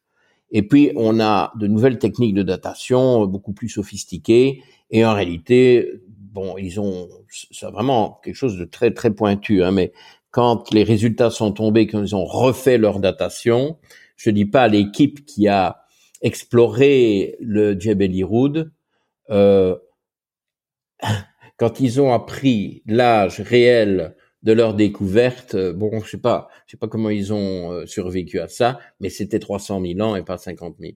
Et donc, c'est plus ancien que tout ce qu'on croit savoir d'Homo sapiens dans le Rift, tu vois, dans, dans euh, là où il y a eu toutes ces trouvailles euh, en au Kenya, en Éthiopie, etc. Où il y a énormément de, de fossiles d'Homo sapiens qui sont un peu plus récents, qui sont plutôt de 150 000 ans. Donc bref, nous revoilà au, Maroc qui, au point de vue euh, anthropologique et paléo-anthropologique, euh, est fabuleux. Et c'est bien, je trouve ça, euh, je trouve ça bien. C'est une fierté. En plus du football, il y a eu le football aussi, non, à un certain point. Et donc, Homo sapiens, c'est E4. D'ailleurs, au, Nigeria, il y a essentiellement des, des APO E4. Ça, on sait. On ne sait pas toute l'Afrique, il y a certainement des, des variantes. Euh, enfin, moi, j'ai quand même euh, des patients au Gabon qui sont E2. Hein, donc, euh, euh, il y a une complexité, tout ça s'est mélangé, il y a eu des migrations en veux-tu, en voilà. Mais c'est vrai que, pour abonder dans ton sens, moi j'ai une flopée, comme on dit, c'est du wallon, ça, hein, c'est pas français, mais une flopée, je trouve que je, dis bien ce que ça veut dire, euh, de patients islandais pour des raisons, voilà, euh, de bouche à oreille favorables. Ils sont très motivés, sportifs, veulent bien manger, veulent euh, être en forme, etc. Pas pas être malade. Eh ben, euh, sur, mais c'est énorme, hein, je bien avoir 30, 40 cas. Sont tous E3 sauf un qui est E3, E4. J'ai un allèle 4 sur 70 allèles de d'Islande. Bon, donc effectivement, les Vikings, les Scandinaves, etc., il y a énormément de 3. Méfions-nous avec le 2, il y en a peu, c'est 5%.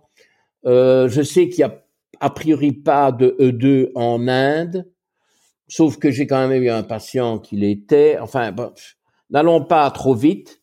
Euh, et surtout, pas trop simplifier non plus. Je te corrige un tout petit peu. E2, c'est pas acétogène, c'est pré-cétogène, ok? C'est pas cétogène dans le sens strict du terme, mais c'est d'inspiration cétogène et donc pour savoir ce qu'on doit manger, on doit acheter des livres de cuisine avec des des plats cétogènes et des menus cétogènes, etc. Et le 4, si tu veux, quand même par rapport euh, à il y a euh, quelques années, euh, même par rapport à il y a deux trois ans, euh, Oh, je suis d'accord avec le fait qu'il faut euh, un peu plus d'aliments végétaux, ça c'est évident. Mais bon, peut-être que hein, c'est pas à dédaigner chez les autres aussi, hein, plus d'aliments végétaux là. Minute. Bon, il en faut pour tout le monde. Légumes, c'est bon pour tout le monde. Mais euh, dans les E4, euh, il y en a quand même beaucoup qui manquent de graisse. Alors le problème des E4, c'est pas la graisse, c'est la graisse saturée et les excès de cholestérol. C'est pas la graisse si tu veux, et ça je crois que c'est une bonne chose à, dire, à souligner euh, aujourd'hui, c'est que en général, mes patients, enfin mes nouveaux patients, hein, ceux, les cas que je découvre ou que je supervise pour mes collègues, eh bien, manquent de graisse. Mais c'est le fruit du fat bashing qui a duré 50 ans. Voilà, 50 ans de fat bashing, ben la population ne mange pas assez de graisse. Et le problème, c'est quand on leur dit de manger plus de graisse, ils n'ont aucune idée. C'est du beurre et des côtes de porc ou des steaks. Ils savent, manger plus de graisse, pouf, ils vont acheter du beurre et, et des tournes d'eau et, et, des, et des saucisses. Ils comprennent pas que la graisse, et non d'un chien, non d'un Goliath, elle est aussi végétale, la graisse. Bien sûr. Écoute, je, vais justement te, te, lancer sur ce sujet. Je voudrais juste euh, peut-être euh, déjà resituer un petit peu. Euh, je sais que t'aimes pas les pourcentages, tu vois, les répartitions de macro, etc. Parce que on n'est pas, on n'a pas tous une application pour calculer nos trucs, etc. Mais on pourrait peut-être faire, on, on pourrait peut-être faire deux choses. Déjà, la première, quand on dit par exemple que les E4 euh, mangent peut-être un peu plus d'hydrates de carbone que des E3 ou E2, ou quand tu disais tout à l'heure qu'au paléolithique, avec euh, euh, ou au néolithique plutôt, on avait augmenté notre consommation d'hydrates de carbone, ça n'empêche que c'était sans commune mesure avec la quantité d'hydrates de carbone qu'on mange aujourd'hui. Donc déjà peut-être faire cette première distinction et dire que aujourd'hui, quel que soit notre ApoE ou notre DIO2, dans tous les cas, la plupart des gens mangent trop de trop de glucides. En tout cas, si je me trompe pas, c'est une partie de ton cheval de bataille. Mm.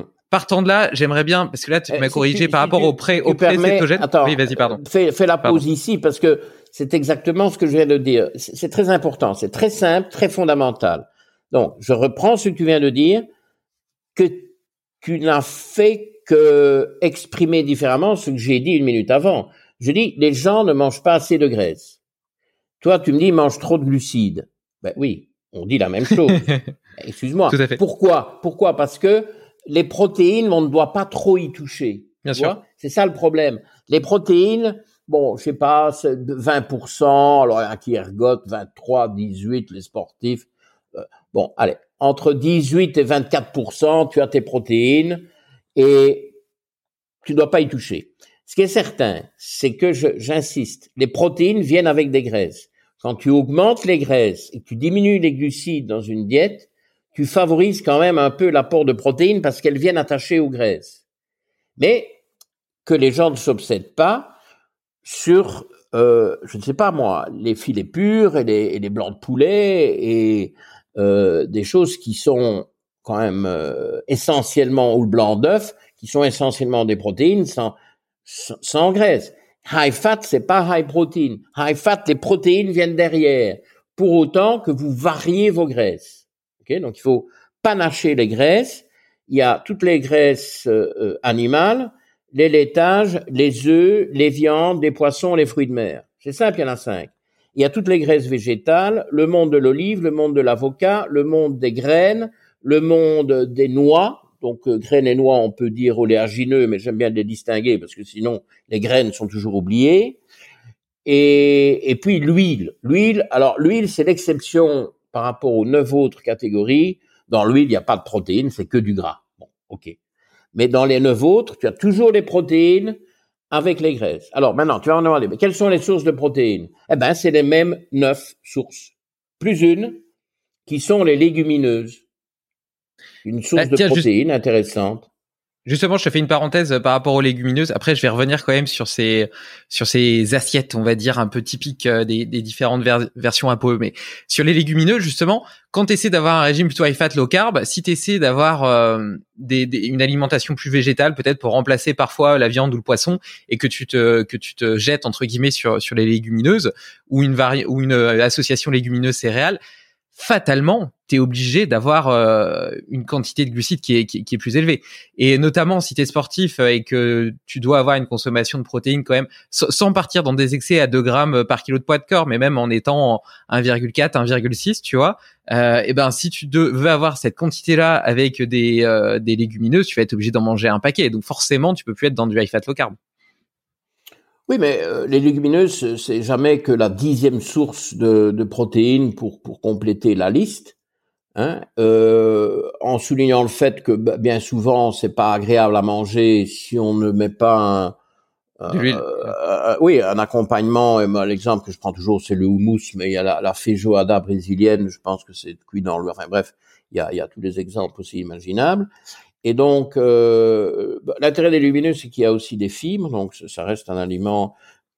Les légumineuses sont intéressants pour les pour les APE4. Il y a, il y a de la protéine, il y a, il y a du fécule, il y a du féculent, euh, il n'y a pas de cholestérol, il n'y a pas de graisse saturée, on peut mettre de bonnes graisses végétales par-dessus. Euh, donc ça, c'est c'est c'est à, à amplifier chez les euh, chez les APOE4. Maintenant, pour revenir à ce que tu disais il y a l'instant, avec le sport, ça change toute la donne. C'est pour ça que toutes ces histoires de pourcentage, etc., c'est une vaste foutaise. Bon, euh, même même pour un sportif donné, si tu as une phase où tu fais plus euh, plus d'endurance, plus de basse intensité, bon là tu peux vraiment te lâcher sur les graisses.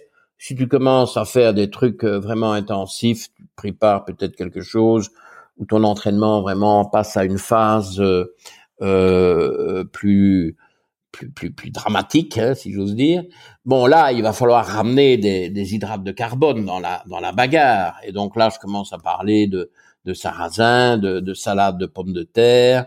Hein, les pommes de terre froides, c'est beaucoup mieux que les pommes de terre euh, cuites, chaudes, au niveau de la qualité du, euh, oui, au niveau de, de, la stabilisation de la, la, la, glycémie et aussi au niveau de la qualité des euh, des euh, euh bon, le terme anglais c'est resistant starch dans les pommes de terre refroidies, cuites et puis refroidies que tu n'as pas dans la pomme de terre euh, vapeur, encore moins dans la pomme frite hein, belge. Hein, pomme frite, c'est pas français, hein, c'est belge. Hein. Euh, et donc je suis pas tout à fait contre, mais bon, c'est plus euh, à l'occasion. Et euh, j'ai même essayé récemment une salade de patates douces refroidies. Eh ben, c'est délicieux. Ah, c'est délicieux. J'en fais aussi parfois avec des avec des poireaux vinaigrettes. Ça, mais c'est délicieux, non? Ça a du goût incroyable. J'adore ça. avec euh, quelques tout ça, c'est des, des féculents qu'il faut euh, aller rechercher quand on fait euh, du sport et du sport intensif. Bon, maintenant, si on fait que, que des longues, longues marches ou, ou du, une activité vraiment d'endurance, bon, il n'y a pas besoin d'insister autant sur les hydrates de carbone. Et de nouveau, il faut décliner ça selon la POE, selon les marqueurs, parce que je ne parle pas que de la POE. On me dit, ah, euh, je dis, mais oui, mais vous me demandez ce que vous devez manger vous me donnez votre APOE, mais vos marqueurs métaboliques, hein? C'est très important, les marqueurs métaboliques. Les marqueurs métaboliques glucidiques, c'est-à-dire euh, la glycémie à jeun, l'insuline à jeun, pas l'index hein, de grâce, euh, l'hémoglobine glycosylée, l'HbA1c, tout ça est super important, les triglycérides, l'acide myristique dans le profil d'acide gras, ça c'est les marqueurs métaboliques glucidiques, puis il y a les marqueurs lipidiques, hein, c'est-à-dire le cholestérol euh, et ses différentes catégories, et puis bon les acides gras, les profils d'acides gras, où tu as des acides gras saturés et, et insaturés, euh, et puis alors tu as des marqueurs euh, protéiques comme euh, l'urée, la créatinine, euh, l'acide urique. Tu, tu, as des marqueurs métaboliques pour tout. Tu, tu vas pas faire des régimes sur la peau. Et d'ailleurs, écoute, des conseils très sophistiqués, manger ceci, supplémenter ça, etc., donnés uniquement en fonction de génotype, c'est de l'arnaque. C'est de l'arnaque pure et dure. Tu peux pas donner le moindre conseil à quelqu'un sur base de leur génomique sans connaître, un, ce qu'ils mangent, deux, ce qu'il y a dans leur sang. S'ils ont euh, suffisamment de sélénium, ça va pas leur dire de prendre du sélénium parce que leur DIO2 est, est euh, euh, parce que tu veux stimuler la conversion, parce que le DIO2 est ancestral.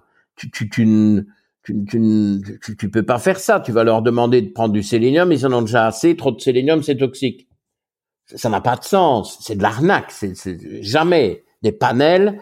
Alors euh, non, moi je suis pour les tests génomiques un par un en fonction de l'intérêt, parce que les panels t'es vite euh, débordé, c'est du business. Et quand tu as des euh, informations génomiques, tu dois les, les croiser avec euh, euh, tout ce qui est euh, euh, l'alimentation, très important le questionnaire alimentaire, et euh, un bilan euh, nutritionnel de base, le profil d'acide gras. Alors là, tu sais ce qu'il faut, ce qu'il faut recommander. Mais attention, hein, c'est c'est piégeux parce que parfois j'ai un peu peur. Je, je, je pense pouvoir dire que j'ai amené la génomique en médecine fonctionnelle dans cette partie du monde, mais euh, si c'est pour se ruer sur des algorithmes où il y a que des panels génomiques et qu'avec ça on a tout un programme qui a l'air d'être de la médecine fonctionnelle, euh, ça n'en est pas du tout, c'est de la médecine de merde. Ouais, on en revient sur l'importance de personnaliser, mais ça de toute façon, on va en parler après justement avec euh, avec euh, mon cas de cobaye qui est pu tester justement l'approche de médecine fonctionnelle. juste pour continuer un petit peu sur sur les graisses, pourquoi est-ce que pourquoi est-ce que tu trouves qu'on n'en consomme pas assez et pourquoi est-ce qu'on devrait en consommer plus alors que justement elles ont été décriées pendant pendant 50 ans? Ben, oui, mais ta question apporte la réponse. Parce ah qu'elles ont été décriées. oui. Mais oui, tout simplement. Non, non, mais attends, tu es sur un, gros truc là. Mais tu as l'art de mettre les doigts quand même euh, là où ça fait mal.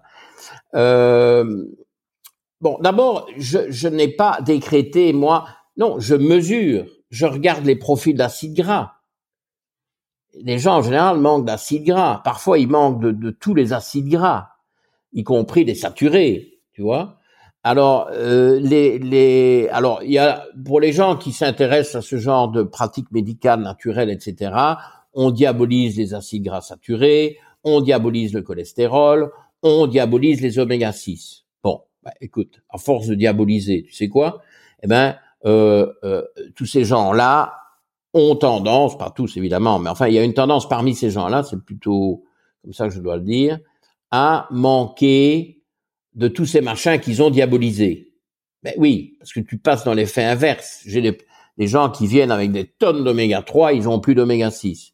Bien, j'ai la peau sèche, c'est bizarre, je prends beaucoup d'oméga 3, je mange du poisson tout le temps, poisson gras, et je prends euh, une cuillère à soupe, une louche, un, une, un seau, une bassine, un, une citerne d'huile de, poisson tous les jours.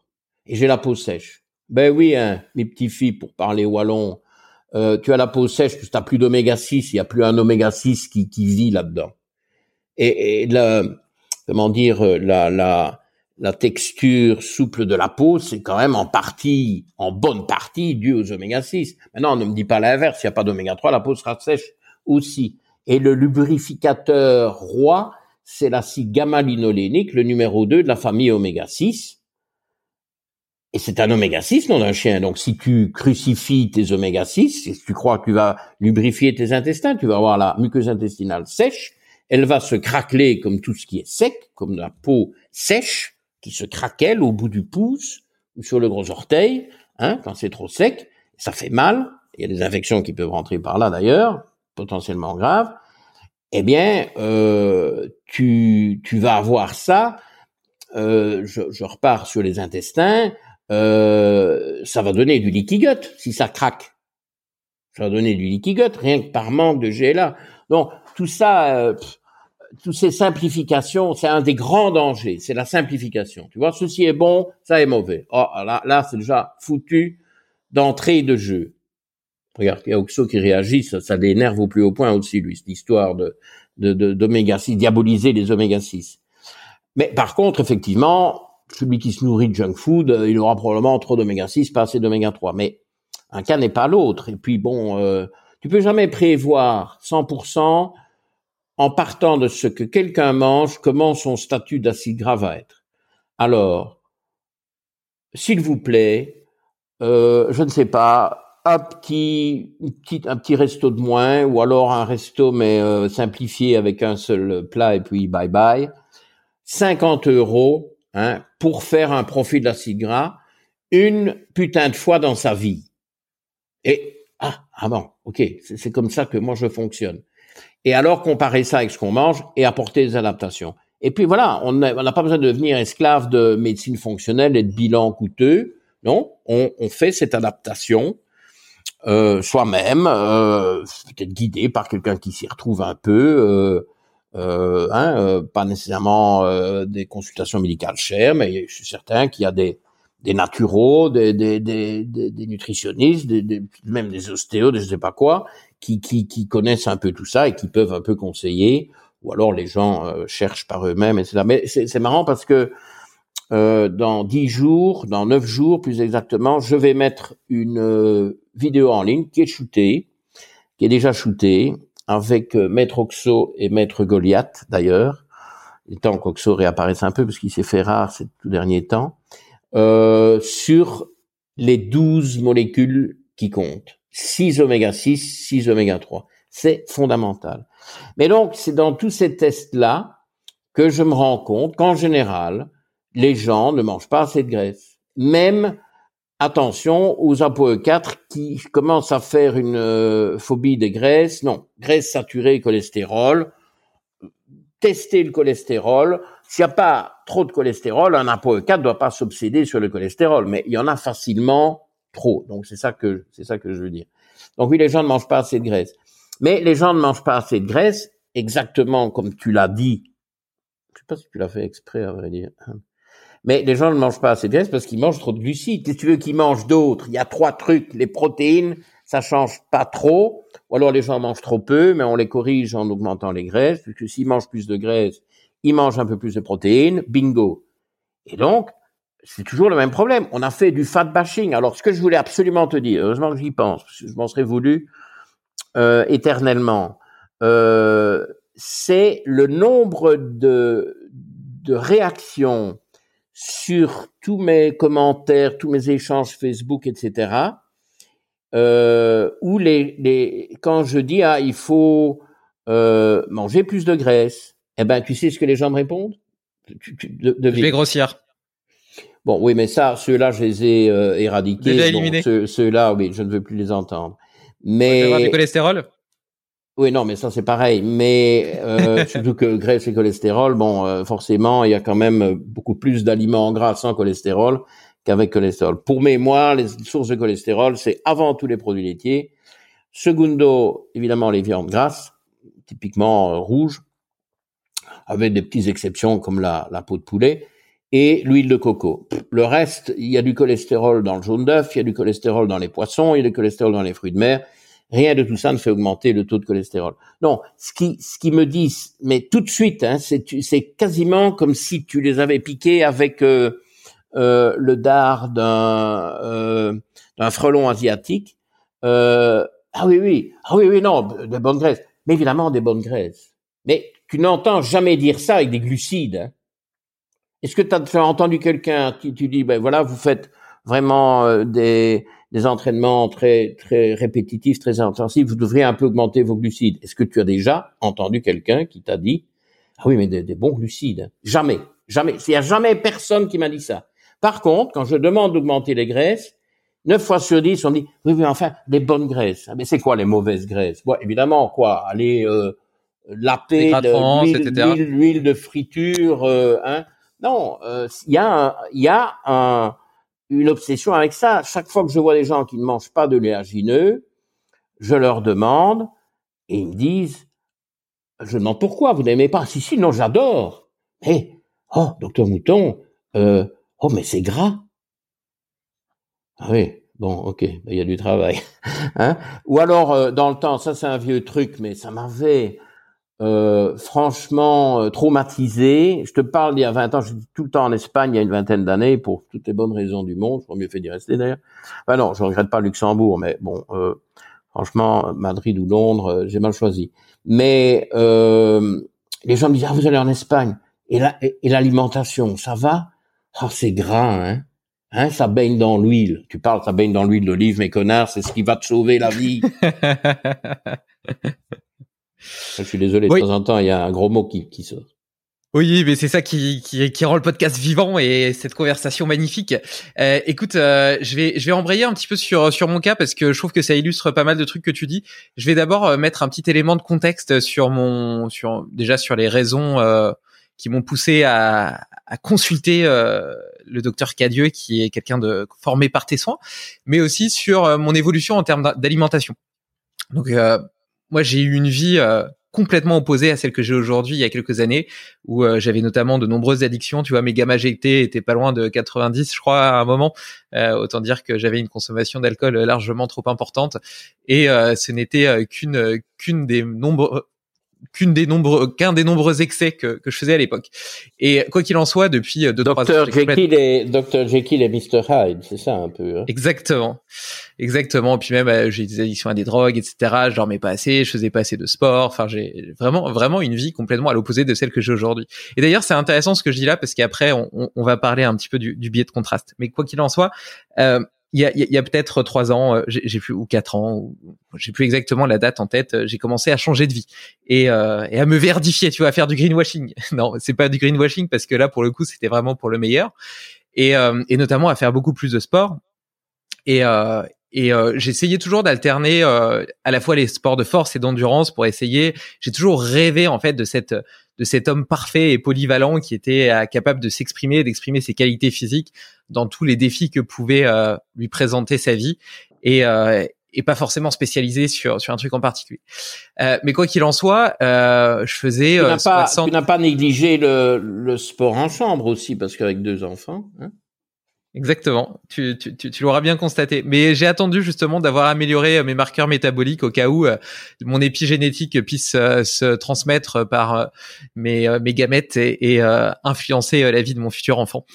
Euh, et euh, et du coup, j'ai j'ai euh, un poil perdu. Oui, voilà. Donc à cette époque-là, j'ai commencé aussi à beaucoup plus manger parce que je faisais beaucoup de sport et que je faisais 70 kilos pour 1m85, donc taille moins 15.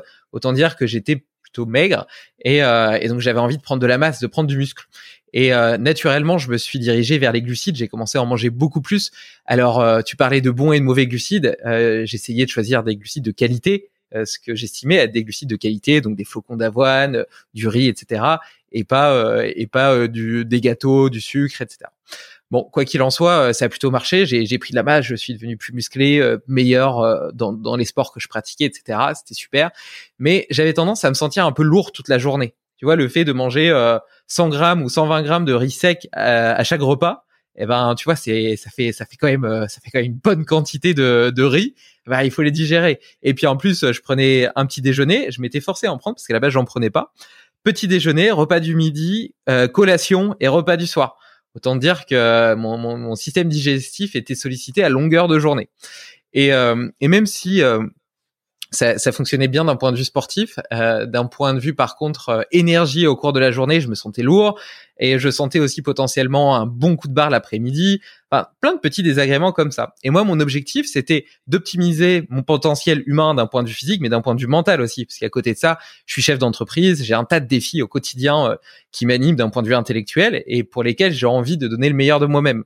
Surtout que j'étais un petit peu grisé par euh, cette, nouvelle voie, ce nouveau chemin qui, justement, je j'en parlais plutôt par biais de contraste, me permettait de prendre conscience que pendant toute une partie de ma vie, j'étais en dessous de mon potentiel. J'ai l'impression que c'était la normalité, mais ma normalité n'était qu'un demi moi-même. Et là, et mon demi moi-même était déjà très bien. je plaisante, mais mais là, j'avais l'impression d'atteindre des sommets, tu vois, d'être dans un âge de grâce et euh, et, et d'être capable d'être plus productif, euh, d'être plus créatif, d'être plus heureux dans ma vie, plus équilibré, plus plus à l'écoute des autres. Enfin, tout, tout a changé dans ma vie. J'ai l'habitude de dire que ce podcast a changé ma vie et c'est la réalité parce que ça a changé ma façon de ma vitalité personnelle autant que ma façon de voir le monde, d'interagir avec le reste, etc. Donc, donc ça, a vraiment été un gros game changer. Et puis, euh, et puis je me suis euh, justement dans toutes ces réflexions, discussions, etc. Je me suis intéressé au régime cétogène en me disant bah ouais, ça serait quand même pas si con de pouvoir avoir une forme de flexibilité métabolique quand je fais des, des, des sports d'endurance long ou si j'ai pas mangé le matin, etc. D'être capable d'aller taper dans mes stocks de lipides pour être performant malgré mmh. l'absence, euh, malgré l'épuisement de mes stocks de glycogène, etc. Donc d'abord, ça a été cette volonté d'améliorer euh, mes performances sportives qui m'a poussé vers une démarche un peu plus cétogène. Donc j'ai commencé à tester un petit peu ce, ce, ce régime cétogène alors, c'était pas du cétogène drastique, mais je restais sous les 100 grammes de glucides par jour. Donc, euh, quand même, euh, quand même euh, sur 3000 calories que je mangeais dans la journée. Donc, quand même très, très, très, très, très high fat. Et malgré tout, tu vois, sur les sports de, de force, un peu plus explosifs, etc., je sentais qu'il me manquait du jus. Donc, il m'a fallu déjà un temps d'adaptation, etc., que j'ai quand même continué. Et puis, euh, et puis je me suis aperçu que ça marchait bien.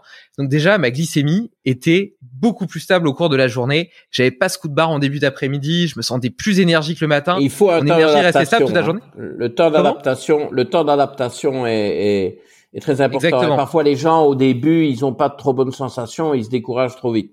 Bon là, euh, il faut quand même accepter que l'organisme n'est pas toujours euh, content de tout changement, qu'il soit bon ou mauvais.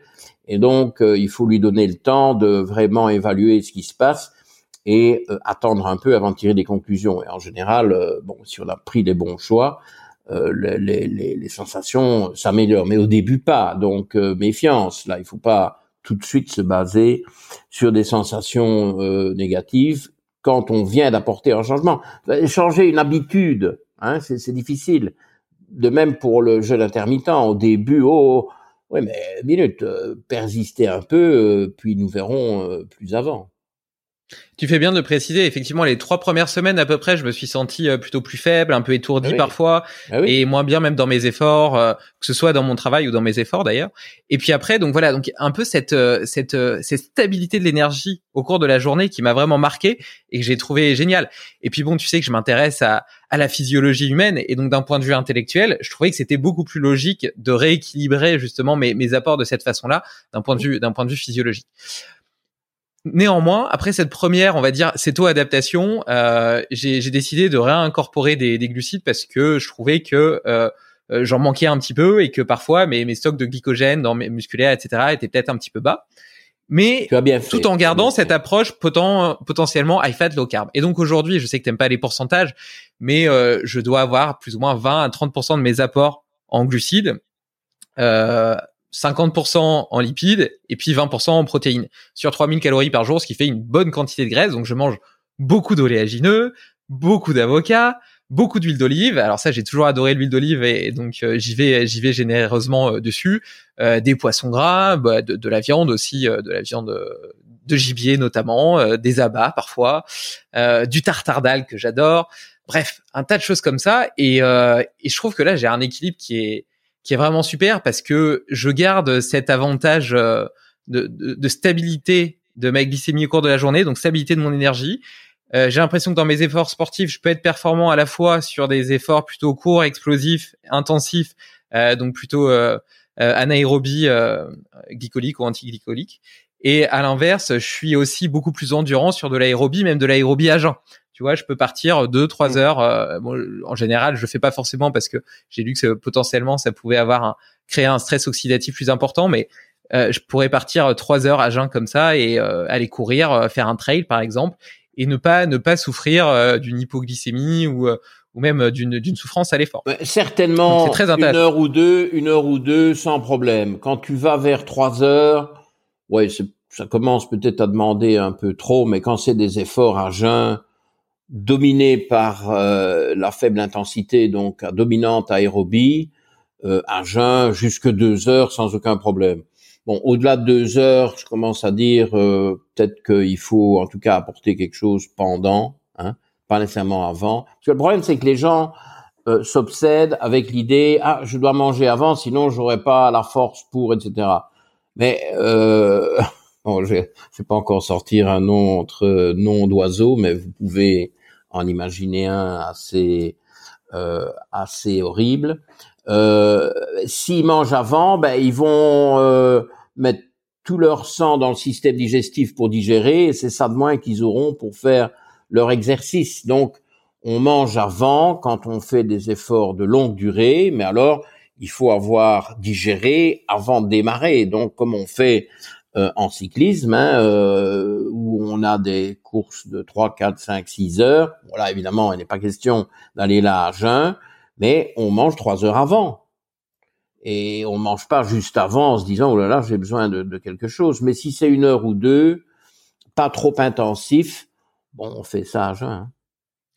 Et d'ailleurs, ça me, ça me permet de rebondir sur notre dernier podcast où on avait parlé du jeûne intermittent et de ses avantages, et que moi je te partageais la difficulté, en tout cas présumée, de le concilier avec mon activité sportive à deux égards. Le premier, c'est justement ces efforts potentiellement à jeun, et le second, c'était de réussir à ingérer, 3000 calories sur deux repas. Et justement, la solution a été par cette augmentation des graisses, parce que les graisses ont un profil calorique, une densité calorique beaucoup plus importante pour une satiété qui est plus faible, une digestibilité, une taille dans l'estomac tout simplement qui est beaucoup moins importante. Donc grâce à ça, eh ben, je suis capable d'avoir mes 3000 calories avec des repas qui me semblent plus légers que ceux que je faisais à l'époque qui étaient qui avaient des profils glucidiques plus importants. Donc c'est très très intéressant de voir comment euh, ce changement aussi de répartition des macronutriments m'a permis de passer de 4 repas par jour à 2 repas par jour avec le même total calorique et pour autant une sensation de légèreté en sortant de table et même parfois j'ai j'ai encore un petit peu faim tu vois ce qui est ce qui était pas du tout le cas avant et euh, alors que j'ai mangé 1500 calories ce qui semble énorme tu vois. Hmm. donc ça c'est génial. Il a fallu un temps d'adaptation. Bien sûr. c'est ça qu'il faut bien dire aux gens parce que au début ça peut leur paraître euh, un peu aberrant. Alors déjà ça leur paraît aberrant mais ils, ils essayent parce qu'on leur dit que c'est bien aussi autant toi que moi. Ils essayent et puis ça n'a pas l'air de leur réussir. Alors tu vois, il y a énormément de gens qui ne persévèrent pas et c'est dommage. C'est pour ça qu'on est là pour leur dire bon, mais euh, c'est pas instantané. Il faut que les habitudes se changent et il faut que ton tous tes systèmes enzymatiques qui sont euh, obsédés par le carb burning euh, se souviennent qu'ils sont également, enfin que tes gènes équipe aussi pour du fat burning. C'est ça aussi que tu as décrit. Hein. Et moi, je dis à mes patients, mais vous êtes avec vraiment une grimace dégoûtée. Hein, et bon, je passe les les, les mots euh, désagréables. Euh, mais vous êtes un pur car burner. Mais tu sais, dans ma bouche, c'est plutôt euh, hmm, c'est plutôt assez négatif. Et euh, je dis, mais il faut devenir au moins en partie fat burner. Ça, on peut dire pour tous et puis alors, selon tes ApoE, ben, si c'est E3, ben, il faut vraiment devenir fat burner. Alors si c'est E2, je te dis pas. Mais euh, c'est cette euh, transformation, ce réveil des voies métaboliques qui permettent de se servir des graisses comme carburant, qui demande euh, du temps et un peu de, de, de persévérance. Mais le, le, le, fat burning, comme tu dis, ça, euh, enfin moi je, je, écoute on, fait ici ce podcast moi je suis évidemment à jeun j'ai mon petite tasse de, de café euh, de l'eau euh, bon, je n'ai aucune fluctuation dans mon attention, tu comprends C'est une, une ligne droite. Mais dans le temps, quand, quand je, je prenais des petits déjeuners, etc., avec des hydrates de carbone et des horreurs, ben, j'avais des pointes performantes, puis après ça s'écroule. Tu, tu, tu, tu, tu, tu, as du mal à, à, concentrer. Euh, tu sais, la glycémie, c'est par nature euh, instable. Mmh. Mais non, je ressens exactement la même chose. Donc moi, je suis agent aussi, euh, puisque j'ai mangé mon dernier repas hier à 18h30. Donc mmh. à midi, tu vois, quand je mange vers midi, midi et demi, ça me fait même 17h30, presque 18h de mmh. jeûne. Ah oui, c'est bien. Et, bah. et, et, par rapport à cette à cette adaptation, euh, c'est aussi intéressant de, tu vois, on a parlé beaucoup de paléolithique au début de ce podcast, de se dire qu'avant, bah, il fallait chasser la nourriture, euh, ben ou cueillir, etc. avant de manger. Donc potentiellement, on était designé pour produire des efforts à jeun, surtout que parfois pendant un jour ou deux jours, bah, ça nous arrivait de pas avoir de nourriture. Et si là t'as pas, t'es pas capable de mobiliser de l'énergie pour aller en chercher, bah tu meurs. Tu meurs. Donc ah c'était une nécessité de survie.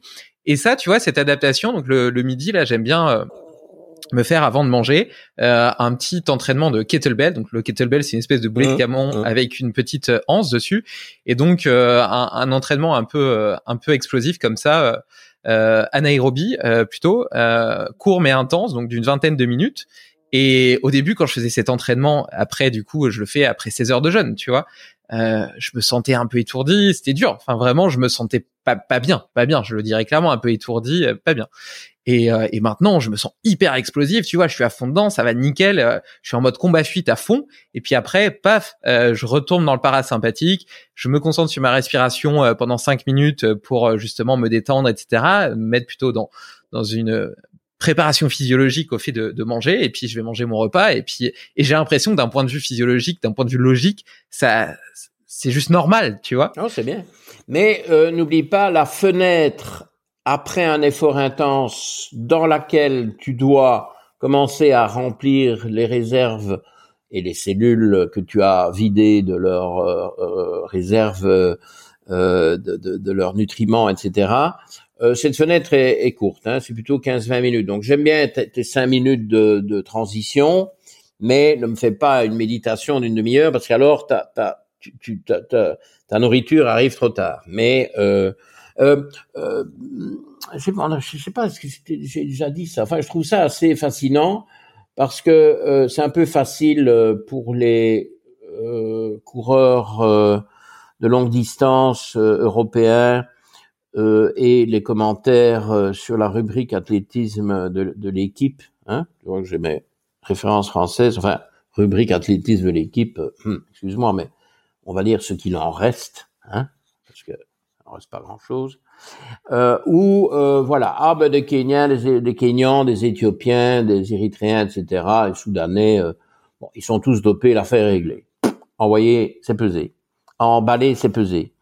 Euh, envoyer, c'est un autre proverbe. Bref, je mélange tous les proverbes euh, parce que j'ai des proverbes dans d'autres langues qui me viennent à la tête. Et donc, euh, ça, c'est quand même un peu réducteur. Hein. Je ne dis pas qu'il n'y a pas un problème, mais c'est quand même un peu réducteur. Et euh, euh, une des constatations qu'on fait pour expliquer des différences de, de performance, c'est que l'athlète de, d'endurant, de, l'athlète de fond, les, les, coureurs de fond, euh, notamment en Kenya, je connais bien le, le, cas de figure euh, de par euh, ce qui se passe sur les hauts plateaux au Kenya. Donc ils vivent en, ils naissent et ils vivent évidemment en altitude, ce qui est un gros avantage euh, ben, ils, vont s'entraîner ces entraînements de dingue. Hein. Ils vont faire 20 km euh, à des vitesses totalement euh, astronomiques. Bon, ils sont quand même doués, il faut bien le reconnaître aussi. Pas dopés, mais doués. Il y a une lettre de différence. Hein. C'est facile, hein. Oh, ils sont dopés. Hop, allez, salut. Bon, ils font leur truc euh, entraînement assez spectaculaire. Ils rentrent, ils s'asseyent, on leur, ils mangent pas douche, ben il y en a pas. OK? Donc enfin, je veux dire le temps euh, entre la fin de leur entraînement et le début de leur repas pour se recharger parce qu'ils ont bien puisé est très court et ça c'est une des clés. C'est pour ça que je, t'en parle. Non, mais tu fais bien, tu fais bien de préciser. Mais donc du coup, justement, oui, donc je, je mange, euh, voilà, cinq minutes après euh, mon entraînement, je mange. Et en fait, parfois, je fais un deuxième entraînement dans la journée selon les jours, euh, qui est plutôt d'endurance et qui pareil se termine euh, potentiellement euh, vers 17h30 euh, ou 18h et, et je mange à 18h ou 18h30 tu vois. Donc juste après. Donc à chaque fois je suis dans une bonne fenêtre métabolique. Et puis en plus j'aime bien cette logique de me dire ok c'est comme si j'avais été chasser ma nourriture même si en réalité j'étais juste en train de courir à pied mais bon bref. Euh, et donc maintenant on en note euh, important je, ça fait un bout de temps que je veux te le dire. Depuis qu'on commence à reparler du jeûne intermittent, bon, que je t'avoue que depuis qu'on en a parlé dans le premier épisode, euh, tu sais que maintenant, quand je, déjà quand je vois quelqu'un euh, qui, est totalement perturbé, euh, je dirais même traumatisé par l'idée de retarder son petit déjeuner, je sais pas, ça, bon, je, d'abord, ce sont des gens qui ont typiquement une hémoglobine glycosylée trop haute. Bah oui, alors forcément, ça leur plaît pas de retarder le petit déjeuner. Euh, mais euh, ce qui me m'horripile encore plus, c'est les gens qui mangent six fois par jour. Alors ça, pour moi, ce sont pas des humains. Je suis désolé, voilà, tu peux me, je sais pas, je vais probablement avoir des, des procès. Hein. Le docteur Mouton a déclaré dans un podcast euh, très suivi, très apprécié, euh, Limitless, il a déclaré que les gens qui mangent six fois par jour ne sont pas des humains. Eh bien, oui, je persiste et je signe. Bon, alors le pire, si tu veux, les pauvres, c'est que on leur a dit ça il y a 20 ans. 20 ans, il y a eu une grande mode, hein, un peu inspirée par certains aspects du bodybuilding, mais le bodybuilding, ça a rien à voir. Enfin bon, mélangeons pas tout. On parle ici de gens qui, qui voilà, qui, qui aiment bien avoir une activité euh, physique, mais pas nécessairement. Et il y en a qui mangent six fois par jour, qui ne font, qui ne sortent pas de leur de, de leur euh, sofa euh, ou de leur euh, écran. Et euh, on leur disait ah oui, mais il faut stabiliser la glycémie en bouffant tout le temps. Enfin, tu vois, c'est oui, il faut stabiliser la glycémie en bouffant pas, nom d'un chien non d'un Goliath, hein, non d'un chat, parce que Oxo finalement là-dedans il est frustré. Et donc, euh, bien entendu qu'il faut stabiliser la glycémie en ne mangeant pas de glucose, mes chers amis. Tu vois, c'est ça le, c'est ça la clé que ils ont pas du tout compris à l'époque. Donc je les, je les comprends, je les excuse. On a dit de faire ça. Hein, il y a, enfin moi j'ai jamais dit ça, Dieu merci. Mais euh, on a dit de faire ça et c'est totalement aberrant. Enfin bon, tout ça c'est une parenthèse. Ce que je voulais te dire, quelle que soit l'heure à laquelle on commence, et ça me dérange pas qu'on commence tôt, alors il faut finir tôt. Et euh, je reprends la phrase, quelle que soit l'heure à laquelle on commence, ça fait sens de manger quand il fait jour. Et quand il fait jour, là d'où nous venons, que ce soit euh, en Afrique de l'Est, en Afrique du Nord un peu moins, mais enfin bon, on n'est pas si loin, que ce soit euh, bon, moi, j'ai beaucoup été en Éthiopie, j'ai beaucoup euh, aimé d'ailleurs euh, ce pays, et bon, euh, qui souffre, mais qui est fabuleux à tout point de vue, historique, humain, nature, enfin bon, c'est la totale. il est à 3 degrés, enfin Addis Ababa, Addis Abeba, selon comment on le prononce, est à 3 degrés de latitude nord. Donc, le jour, c'est 6-6. Il y a 12 heures de jour, 12 heures de nuit. Et donc, euh, d'ailleurs, en Éthiopie, on compte les heures par 12. On sait quand même si c'est le jour ou la nuit. On, il est 6 heures. Ben, euh, si, euh, c'est midi, s'il fait jour. C'est minuit s'il fait noir. Hein pas très sorcier. Euh, et donc, euh, ça fait sens d'avoir fini de manger.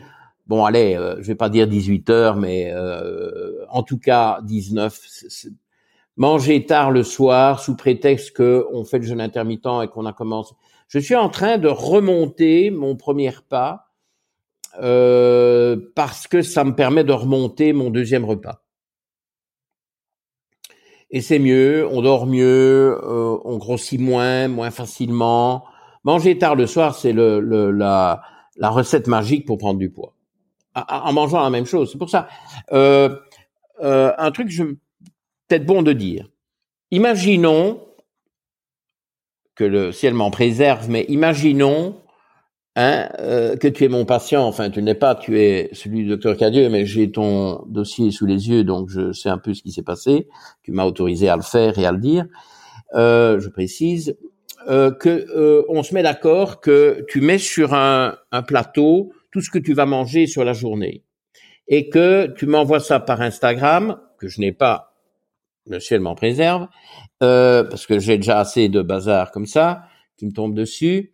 Et alors je dois, tu vois le terme anglais vetting, tu vois, je dois mettre mon V en, en vert, là, clac, vet, plat parfait. Donc ton plat va être parfait et c'est même moi qui l'ai dit. Oui, mais tu peux te planter deux fois et méchamment. Un, en les mangeant dans le désordre, c'est-à-dire qu'en commençant tes repas par la partie glucidique au lieu de commencer par la partie plutôt euh, graisse-protéine, et fibres si on veut, mais pas les glucides, fibres il y, en a qui, aiment bien commencer par les fibres, mais c'est des fibres, elles viennent souvent avec des glucides. Donc, bon, moi, je commence par les protéines, qui viennent avec les graisses, euh, et tu, tu, mets les glucides derrière. tu vas pas manger tout d'un truc et puis tout le reste après. Hein, tu les interpénètres, mais tu commences quand même par des protéines, plusieurs bouchées. Donc, tu peux déjà te planter dans l'ordre avec lequel tu vas manger ça, et tu peux te planter une deuxième fois en bouffant une grosse partie de ça trop tard. Tu vas faire deux gros pataquès alors que ton plat est parfait. Ça, je pense que c'est intéressant un peu comme analogie parce que il faut que le plat soit correct par rapport à qui tu es. J'insiste, personnalisé. Mais il y a un problème, euh, double problème de timing. Pas les glucides avant ou séparés ou seuls, etc. Toujours protégés par les protéines et secundo, pas tard le soir. Ça, je suis d'accord. Alors, si on me dit, oui, mais alors moi, il faut que je déjeune tôt pour ne pas devoir manger tard le soir, ok, ça, j'ai pas de problème avec ça. Hein. Sauf que, idéalement, cette fenêtre alimentaire devrait être de 8 heures, 8, 9 heures, et pas 12 heures. Mais euh, à partir du moment où c'est 8 heures, tu, veux déjeuner à 8 heures, tu veux finir de manger à 16 heures, moi, pour moi, c'est très bien. Il y a des, matinaux et des nocturnes. Ça, c'est connu dans l'étude de sommeil, etc. On, est plutôt du matin ou plutôt du soir. Et donc, on, on peut jouer là-dessus. Mais manger quand il fait noir, euh, nous voilà repartis dans le paléolithique. Tu vas bouffer quand il fait noir et tu ne vois pas ce que tu manges. Qu'est-ce que tu vas manger? Tu vas mettre la main sur une grosse migale et tu dis, oh, c'est savoureux ça. Hum c'est juteux même, c'est plein de, de, de, de, protéines et de graisses. Tiens, il y a un peu de sang aussi. Tu, tu, tu, tu ne vois pas ce que tu manges. Tu, tu ne fais pas ça. On faisait pas ça. Et le feu, effectivement, pouvait pendant les soirées être utilisé pour éclairer et pour faire des palabres. Ok, ça je suis d'accord. Mais le feu était aussi utilisé pour cuire, hein, plutôt dans la journée. Euh, mais donc manger tard le soir, niet. Par contre, tant que j'y suis, j'ai envie de tordre le cou à ce que je considère être une connerie, c'est de s'interdire de manger des protéines au dernier repas. Moi, ça me dépasse. Il n'y a aucune preuve scientifique que les euh, humains, nos ancêtres du paléolithique faisaient ça. On n'en sait foutrement rien. On n'était pas là pour regarder. Où sont les enregistrements? Où sont les webcams? Montrez-moi les bandes vidéo. Euh, tu sais quoi, euh, au paléolithique, parce que j'ai des, collègues qui, prétendent qu'on peut pas manger de protéines soir. C'est pour un truc, ça sort d'où? On mange le soir, au paléolithique, on mange le soir ce qu'on a, mes amis, ce qu'on a trouvé. Et on est content si on mange. Et donc, euh, toutes ces histoires de dissociation euh, alimentaire, etc., pour moi, c'est de la foutaise, parce que ça n'a jamais existé on associait ce qu'on avait trouvé. Ça a été des millions d'années de disette. Et maintenant qu'on est dans l'abondance, c'est l'abondance qui nous tue, alors qu'on arrête de chatouiller pour me faire rire avec des principes qui n'ont jamais existé sur trois millions d'années. Et maintenant, on est, si on ramène ça à un an, on est dans la dernière minute avant minuit, le 31 décembre, et subitement, on va faire des dissociations alimentaires. Que nenni! Que nenni! D'autant plus que le système digestif est quand même suffisamment bien designé pour métaboliser euh, différentes, euh, différents types de nutriments, etc. C'est quand même eh la machine humaine est quand même assez merveilleuse. Des dérives, des dérives naturopathiques. Euh, bon, j'aime bien la naturopathie quand quand elle quand elle est logique, etc. Ça c'est des dérives modernes, c'est du grand n'importe quoi. C'est des trucs ah bah qui n'ont aucune base scientifique je, pour la parenthèse sur la sur la question de la chronobiologie, euh, je trouve ça hyper intéressant effectivement de revenir un petit peu à du bon sens, mais c'est vrai que d'un point de vue sociétal, ben on a l'habitude de manger à certains moments de la journée parce que ça répond à des impératifs sociaux. Oui. Mais sinon, peut-être que l'idéal, ça serait de manger euh, le premier repas à 10 heures, le deuxième à 16 heures, et, voilà. Mais euh, en tout cas, le fait de les Américains, les Américains, ils voient le, le repas du soir à 18 heures. Hein. Ça, c'est, oui, ah, mais c'est, tu que... les restaurants chics, etc boum, à 18 heures, c'est parti. Bon, on ne va pas en Espagne, on va te demander si, si, ce que tu veux pour, pour leur repas de midi à 18 heures. Hein. Bon, ça, c'est un peu dommage pour l'Espagne, mais il y a moyen de quand même un peu avancer le, le, le, le schmilblick, là. Hein. C'est ce que je fais aussi. Euh, on mange à 18h, 18h30, euh, ce qui me ah permet d'avoir terminé de manger trois heures avant d'aller dormir. Et du ah coup, je dors mieux bah et je me lève tôt, euh, très bah tôt. et donc, et voilà. Et donc, ma, journée est un petit peu décalée. La plupart des gens, enfin peut-être, se couchent à 23h à minuit. Moi, à 22h, je suis au lit. Mmh. et, mais voilà, le matin, le matin, je suis au taquet. à 5h30, tu vois. Et, Je conseille d'aller dormir avant 22h30. Moi, je suis beaucoup mieux quand je vais dormir à 22h30 au maximum. Bon, parfois je, je rame, mais je, je, pour le moment, je suis dans une phase où je me dis, il faut absolument, surtout bon, le, le, la lumière va revenir euh, tôt le matin, etc. C'est aberrant de se lever. Hein, bon, ah, le soleil sort à 5 heures du matin et tu te lèves à 8. Ben, c'est délirant. Tu perds déjà la moitié de la journée. Non, non, 22h30, c'est la limite. Donc, aller au lit à 22h, tu es exactement là où je te conseille d'être pour 36 000 bonnes raisons. Et ouais, ouais, et d'ailleurs euh, profiter de la lumière euh, du lever, la lumière du lever du soleil, pour moi ça a été un vrai, euh, un mmh. vrai game changer d'un point de vue humeur, énergie, etc. Et c'est un truc qui manque vraiment en hiver. Je, je vois l'impact de l'absence de ce, de ces, cette première exposition au, rayon du soleil le matin. Euh, mais bon, voilà, c'est comme ça aussi. je te propose qu'on aille, qu'on aille du coup sur mon sur, sur, mon bilan. Donc donc je, pour, pour terminer sur l'élément de contexte, euh, j'ai pas spécialement de maladie ni de problème. Euh, ceci étant, j'essaie d'être euh, euh le plus euh, le plus optimisé possible par rapport à ce que je demande à mon corps, qui mmh. est peut-être plus élevé que ce que la plupart des gens en demandent. Dans la mesure où j'ai une vie qui est les sportifs, tu es tu es sportif, tu es très sportif. Hein, je, je je je suis le premier à, à, à le qualifier comme tel consomme euh, beaucoup. Maintenant, quoi, c'est pas toujours prévisible, mais tu vois, tu avais un, un gros déficit en sélénium qu'on voit relativement rarement, qui est très préjudiciable. Nous avons 25 euh, protéines, enzymes, protéines euh, qui contiennent de la sélénocystéine, donc qui ont besoin de sélénium, sans quoi, ben, s'il n'y a pas de sélénium, il n'y a pas de sélénocystéine. S'il n'y a pas de sélénocystéine, c'est ces, ces protéines ne savent pas être fabriquées. Hein. Et en général, la, le, sélénium, la sélénocystéine, de par cette propriété assez rare, il y en a que 25, c'est très peu par rapport à nos milliers de protéines. Euh, le sélénium est toujours, la sélénocystéine est toujours là au cœur du site actif, donc au cœur de la réaction. Donc tu bousilles ces, euh, c'est 25 enzymes et parmi les 25, ben, il y a quoi? Il y a quoi? Il y a la déiodinase. la déiodinase qui convertit T4 en ben, il faut du sélénium. Et euh, Monsieur DN, puisque bon, on peut pas, hein, il faut, c'est anonyme, hein, ils anonymisé ici. Enfin non, parce que tu le veux bien, mais euh, Monsieur DN euh, ah, Monsieur DN, tu vois, ah DN, enfin bon, bon passons, euh, n'a pas de sélénium. Monsieur DN n'a pas de sélénium. Eh bien, pour ta pratique sportive, pour ta santé, pour la prévention du cancer, savoir que tu as un gros déficit en sélénium, c'est absolument crucial. Et peut-on prévenir ça en disant oui mais mange un peu plus de noix du Brésil, tu fais beaucoup de sport, ce sera bien. Mais d'abord, tu peux pas manger des tonnes de noix du Brésil. On fait facilement des, des hypersensibilités aux noix du Brésil. Je sais pas pourquoi, mais c'est un fait. Segundo, leur teneur en sélénium est quand même euh, largement imprévisible. Il y a des grosses fluctuations d'un type de noix à l'autre. tertio, euh, est-ce que tu vas vraiment en bénéficier? Parce que le sélénium est un facteur de croissance pour euh, euh, le microbiote à vie de sélénium et donc il te le pique hein, bien avant que tu en bénéficies.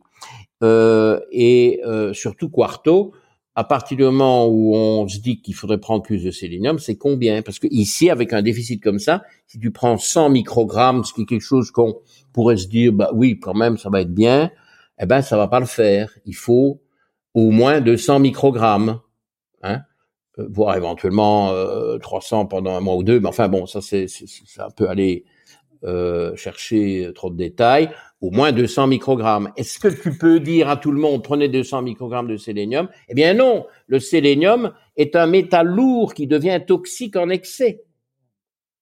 Par contre, un taux de sélénium comme tu avais ici au départ, dans ton bilan augmente significativement le risque de cancer au sens large.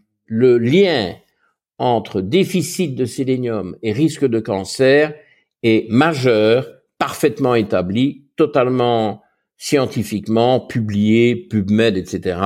Allez voir, tout le monde est d'accord là-dessus. Donc voilà, voilà. Et c'est en partie ta pratique sportive qui provoque ça, parce que tu en as certainement consommé pas mal, comme beaucoup d'antioxydants. C'est typique chez les sportifs. C'est de là que je suis parti, moi, il y a 30 ans, dans les bilans biologiques. J'ai vu, oula.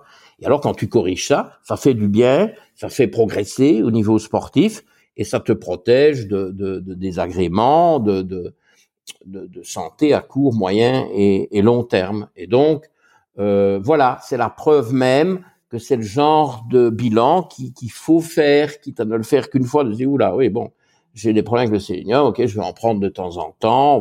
Tu, tu, tu, tu es quand même mieux qu'avec ce gros déficit. Ouais, tu prends, tu fais bien de, de prendre euh, cet exemple-là. Justement, j'aimerais rebondir dessus parce que si tu t'intéresses simplement à mon alimentation et que tu regardes ce que je mange, ben justement, tu vois des noix du Brésil, j'en mange 5 par jour. A priori, si tu regardes simplement les les voilà. Ça, je, savais euh, pas, ben, je, je, je, devrais être à 1000%. Et quand tu regardes mes, mes, taux de sélénium sanguin, c'est une catastrophe. Et c'est bien là l'important de personnaliser. Et tu parlais aussi des bilans d'acides gras, etc. Où tu dis, bah, t'as des gens, tu regardes leur assiette, tout est parfait dans l'absolu, et pour autant, il y a quand même des déficits qui se font. Et en plus, plutôt dans le podcast, tu as parlé de, de, ce, de ce serpent qui se mordait la queue, de ce cercle vicieux, parce que les déficits potentiellement en cofacteurs, etc., diminuent les capacités d'absorption de certains nutriments. Et si tu absorbes moins bien, et eh ben quelque part, tu as d'autant plus de risques d'avoir des carences de ces cofacteurs. Et donc au final, tu as un cercle vicieux, mauvaise absorption, peu de peu de cofacteurs, mauvaise absorption et ainsi de suite. Et donc, euh, comment est-ce que tu sors de ce cercle vicieux? Ben justement, c'est là aussi où prend tout son sens l'approche de la médecine euh, euh, fonctionnelle. Avec et, et, donc, je tiens à préciser d'ailleurs parce qu'on aurait dû partir de là. Donc, je suis sportif, je fais beaucoup de sport. À, côté de ça, j'ai d'autres sources de stress parce que je suis aussi chef d'entreprise. Je suis quelqu'un de passionné, un explorateur et j'aime j'aime faire beaucoup de choses dans ma vie. Je suis comme ça. J'ai plusieurs type d'intelligence, on va dire. Elles ont toutes besoin d'être nourries. J'ai pris conscience de ça parce que parfois on me reprochait de pas être assez focus et euh, enfin on me reprochait, je m'auto-reprochais de pas être assez focus, alors que moi j'adore les visions holistiques. D'ailleurs, le podcast, ce podcast est une émanation de cette vision holistique et c'est pour ça que je reçois des sportifs, des entrepreneurs, euh, des gens qui sont spécialistes en respiration, en nutrition, euh, des médecins, etc. Et c'est cette euh, capacité à faire des liens entre les différentes disciplines, même si elles sont liées autour d'un objectif commun qui est le potentiel humain, que je trouve que je trouve passionnante. Et, et cette cette vie tourbillonnante qui me convient très bien, avec laquelle je suis hyper à l'aise, est forcément beaucoup plus. C'est comme si je marchais sur les lignes de crête. Tu vois, je suis en équilibre, tout va bien tant que je reste dans un seuil euh, homéostasique d'une certaine manière, tant que je dépasse pas mes capacités d'adaptation, euh, c'est le fameux principe de l'hormèse. Tout stress est positif dès lors qu'on laisse suffisamment de temps corps pour s'adapter. Et donc, tant que je reste en équilibre, tout va bien. Mais par contre, je sais que je suis proche de tomber si je dépasse ces capacités-là. Et donc, ça nécessite d'une part une écoute fine de mon corps, de mon ressenti. Euh, j'ai aussi des outils technologiques entre guillemets qui peuvent m'aider. Par exemple, le suivi de ma variété de ma fréquence cardiaque, ma fréquence cardiaque au repos, etc., qui me donnent des indicateurs aussi de ma récupération.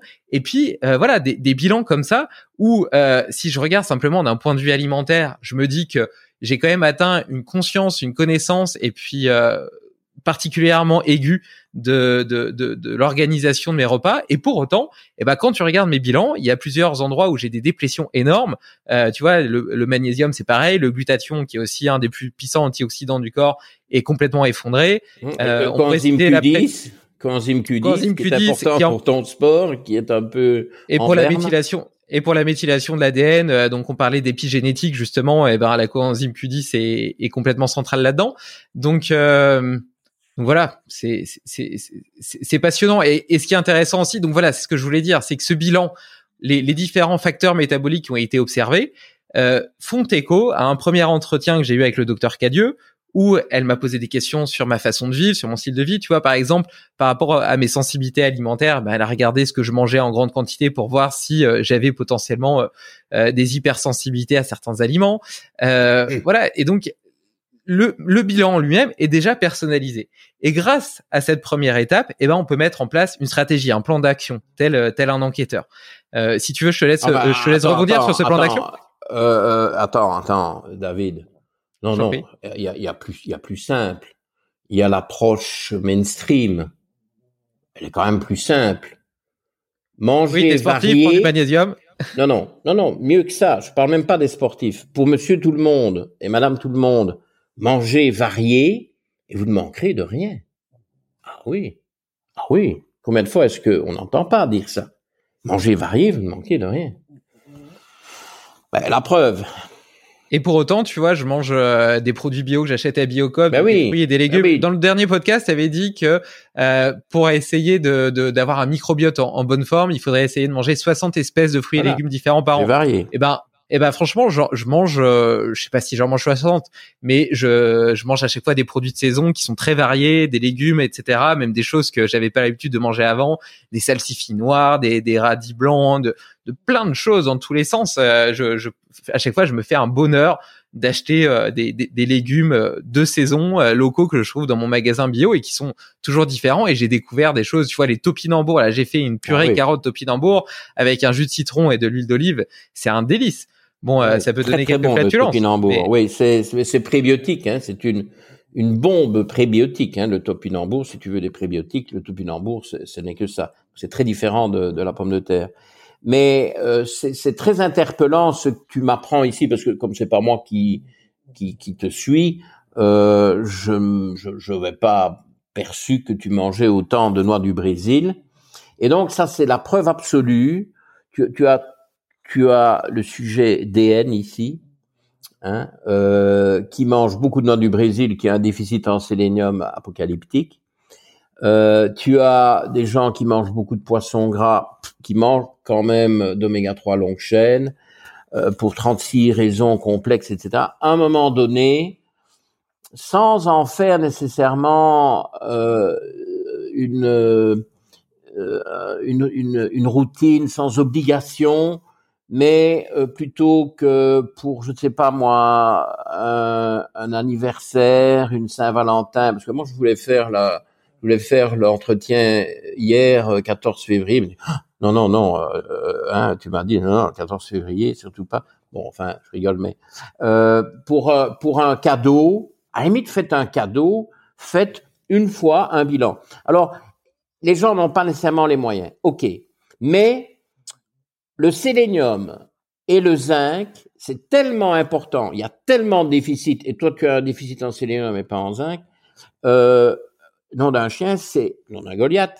nom d'un Oxo, c'est euh, quelques euros, vous pouvez aller au labo, payer 15 euros, je sais pas, euh, peut-être moins, euh, c'est ce genre de chiffre-là, hein, c'est probablement variable d'un labo à l'autre, et, voir si, si, si, vous avez ce genre de déficit en sélénium. Il en va d'une prévention super importante, super efficace contre le cancer. Ne, ne dosez que le sélénium. Ne dosez que le sélénium. Alors maintenant, quand on s'attend à avoir un bon taux de sélénium et qu'il est effondré, bon, c'est qu'il y a des problèmes que, quand même d'absorption, d'absorption ou de génétique. Peut-être parfois il y a des dysbioses aussi de dysbiose intestinale, parce que qu'est-ce qui bouffe du sélénium? C'est les levures et les bactéries. C'est un facteur de croissance exceptionnel pour elles comme pour toi. Et donc, euh, il y a une compétition là-dessus par rapport au microbiote. Et, donc, je dis, oula, c'est pas ce que je... C'est comme avec la B12, ça je pense qu'on en a parlé dans le premier épisode, parce que j'en parle toujours. Euh, vous dosez la B12. Si vous êtes carnivore et qu'elle est fonde, qu'elle est basse, vous avez un diagnostic terminal, euh, définitif, de malabsorption intestinale. Ben oui, en bouffez plein, êtes carnivore, elle n'est pas dans le sang. Malabsorption intestinale. Puis alors après, il faut voir pourquoi, comment, parce que ça, c'est complexe. Inversement, vous êtes un peu plutôt du genre végétarien et vous avez un taux de B12 fort élevé, eh bien, SIBO, Small Intestinal Bacterial Overgrowth, parce que la B12, elle vient de bactéries du côlon qui ont envahi le grêle et qui larguent leur B12. Et il est bien connu que la vitamine B12 est absorbée au niveau du grêle et pas au niveau du côlon. Donc SIBO. Voilà, c'est deux diagnostics majeurs en médecine fonctionnelle et vous avez mis je sais pas moi, 5 ou 10 euros pour aller doser la B12. Et si c'est ce qui était prévu, bon ben, ça va pas si mal. Voilà. Donc, qu'on me dise pas que c'est toujours une question de moyens, c'est une question de volonté. Toi, dans tes dans tes podcasts, tu enseignes ça. Il faut aller de l'avant, euh, découvrir, euh, être entrepreneur, se, se, se remettre en question. Enfin bon, je vais pas le dire, tu le dis mieux que moi. Ben alors, si vous avez des tout petits moyens, eh bien, allez doser votre B12. Vous en saurez déjà beaucoup plus. Et si vous êtes à un bon endroit, ben, c'est positif. Dire, ah ben, tiens, j'ai bien fait. Ah, ben, je suis pas si mal, moi. Bon, et s'il y a des autres problèmes, ben, alors, on, on, on, va plus loin dans la, dans la démarche. Qu'est-ce, tu trouves pas, euh, je veux dire, des bilans, à un moment donné, tu sais pas y échapper, quoi. Alors, on me dit, ouais, mais les médecins fonctionnels, ils font des gros bilans, etc. Hein, euh, conflit d'intérêt. Moi, je n'ai pas de conflit d'intérêt sur mes bilans je n'ai pas de conflit d'intérêt sur mes bilans. Je fais des bilans, je ne gagne pas un, euro de plus ou un euro de moins. Et plus je fais un gros bilan, plus je me tape le boulot pour euh, interpréter tout ce bazar. Si je pouvais guérir les gens avec trois analyses, eh ben, euh, ce serait plus facile qu'avec euh, 83, parce que quand on regarde hein, les acides gras, les antioxydants, euh, ça, ça grimpe. Donc, le bilan, si vous voulez, à un moment donné, si on veut, si vous voulez. Moi, si tu veux, à un moment, c'est incontournable. Pour, pour, pour, le meilleur exemple, c'est ton cas.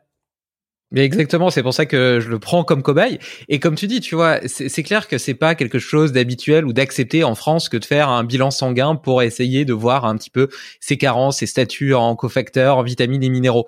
Mais pourquoi? Tout simplement parce que ça nous arrive de faire des prises de sang prescrites par le médecin dans un, dans un contexte de pathologie ou autre, où au final, il va doser euh, trois, quatre trucs, euh, euh, les leucocytes, etc., machin, et rien de très très intéressant. C'est toujours les mêmes. Et, et, et, son grand-père faisait les mêmes tests. Son grand-père faisait les mêmes tests à ton grand-père. Exactement la même prise de sang il y a 50 ans, ni plus ni moins. La même. Qui, qui, qui ne renseigne sur rien quasiment, mais qui est remboursé, qui a l'avantage d'être remboursé. Et donc les gens ont l'impression de déjà faire des bilans sanguins parce qu'ils ont fait une prise de sang. Alors que la comparaison, c'est que moi, quand j'ai été faire cette prise de sang pour ce bilan sanguin, l'infirmière a pris, euh, je sais plus, 12 euh, ou 13, peut-être 14 tubes. Et elle a dit, j'en ai jamais rempli autant. J'en ai jamais rempli autant. Elle m'a dit. Parce qu'elle fait du boudin noir dans son arrière-cuisine, hein, donc c'est un peu exagéré. Non, je sais plus exactement, mais il y en, a, il y en avait un paquet. Il y en avait un paquet, sérieusement. Enfin, c'est comme avec euh, les pêcheurs, tu vois. Tu pêches une truite qui fait, qui est grande comme ça, tu vois. Euh, Et les mains s'écartent.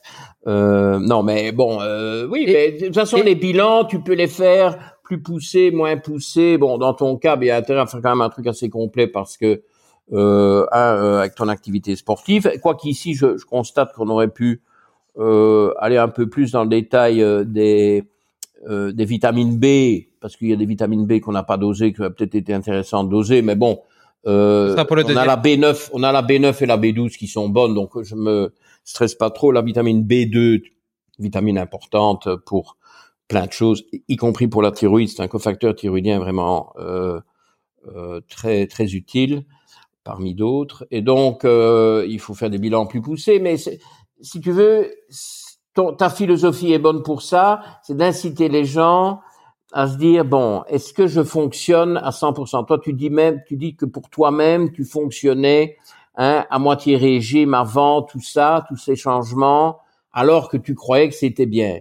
C'était peut-être bien, mais c'était pas bien assez. Maintenant, c'est mieux. Eh bien voilà, les gens doivent se dire bon, des bonnes résolutions? Ben, allez, si je si je m'occupais un peu de moi-même, hein, si je cherchais un peu comment je peux, euh, parce que alors les gens, oui, mais j'ai pas, j'ai pas l'argent. Oui, mais si tu vas beaucoup mieux, est-ce que tu vas pas aller chercher un peu plus d'argent aussi, tu vois? Il faut un peu investir dans sa performance, quel que soit le, le job qu'on fait ou les, euh, les activités éventuellement supplémentaires par rapport à un, emploi euh, fixe, de, de, je sais pas, de, de se remuer un peu le derrière, quoi. Enfin bon, pour moi, ça me paraît évident et parfois je suis un peu euh, terrifié, notamment en France, il y a beaucoup d'assistanat, tu vois.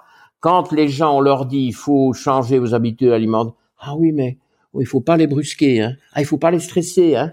On va leur dire de ne pas manger de gluten. Ouh ça va les stresser ça. Ouh là là, dire de ne pas manger de gluten ça va les stresser. Oui mais si ça leur change la vie, voilà, tu vois, c'est ça le témoignage au final, c'est que outre le fait euh, d'améliorer la longévité, donc potentiellement de pouvoir jouer plus tard avec ses petits enfants, ses arrière petits enfants. Et quand je parle de jouer, c'est pas simplement être assis dans son fauteuil pendant qu'ils racontent leurs histoires parce que tu es incapable de bouger, mais vraiment d'avoir suffisamment de vitalité que pour aller promener avec eux dehors. Tu vois, comme mon guide de haute montagne avec qui j'ai fait le Mont Blanc, qui a 67 ans, euh, monte comme un bouquetin avec une forme olympique. Bah voilà, c'est de ça dont on parle. Il y a ça, mais outre ça, outre cette vision à long terme, c'est même aujourd'hui, tu vois, sur la vitalité que tu as à vivre chaque journée et à en profiter pleinement. Et ça, il n'y a pas plus beau comme cadeau, tu vois, on dépense plein d'argent pour acheter des tas de choses qui en réalité nous servent à rien à part à acquérir des preuves sociales. Et ce qui est réellement important, c'est notre bonheur au quotidien. Et ce bonheur, il dépend justement, tout le monde sait qu'après une nuit difficile, on est moins en forme, on est plus facilement irritable, on est moins sympa avec les autres, etc. Et on est moins heureux vis-à-vis de nous-mêmes. Bah, imaginons simplement être tous les jours se réveiller en pleine forme, plein de vitalité et capable de se transcender et d'exploiter pleinement son potentiel. Fatalement, notre bonheur est plus important comme notre façon d'influencer et d'impacter les autres.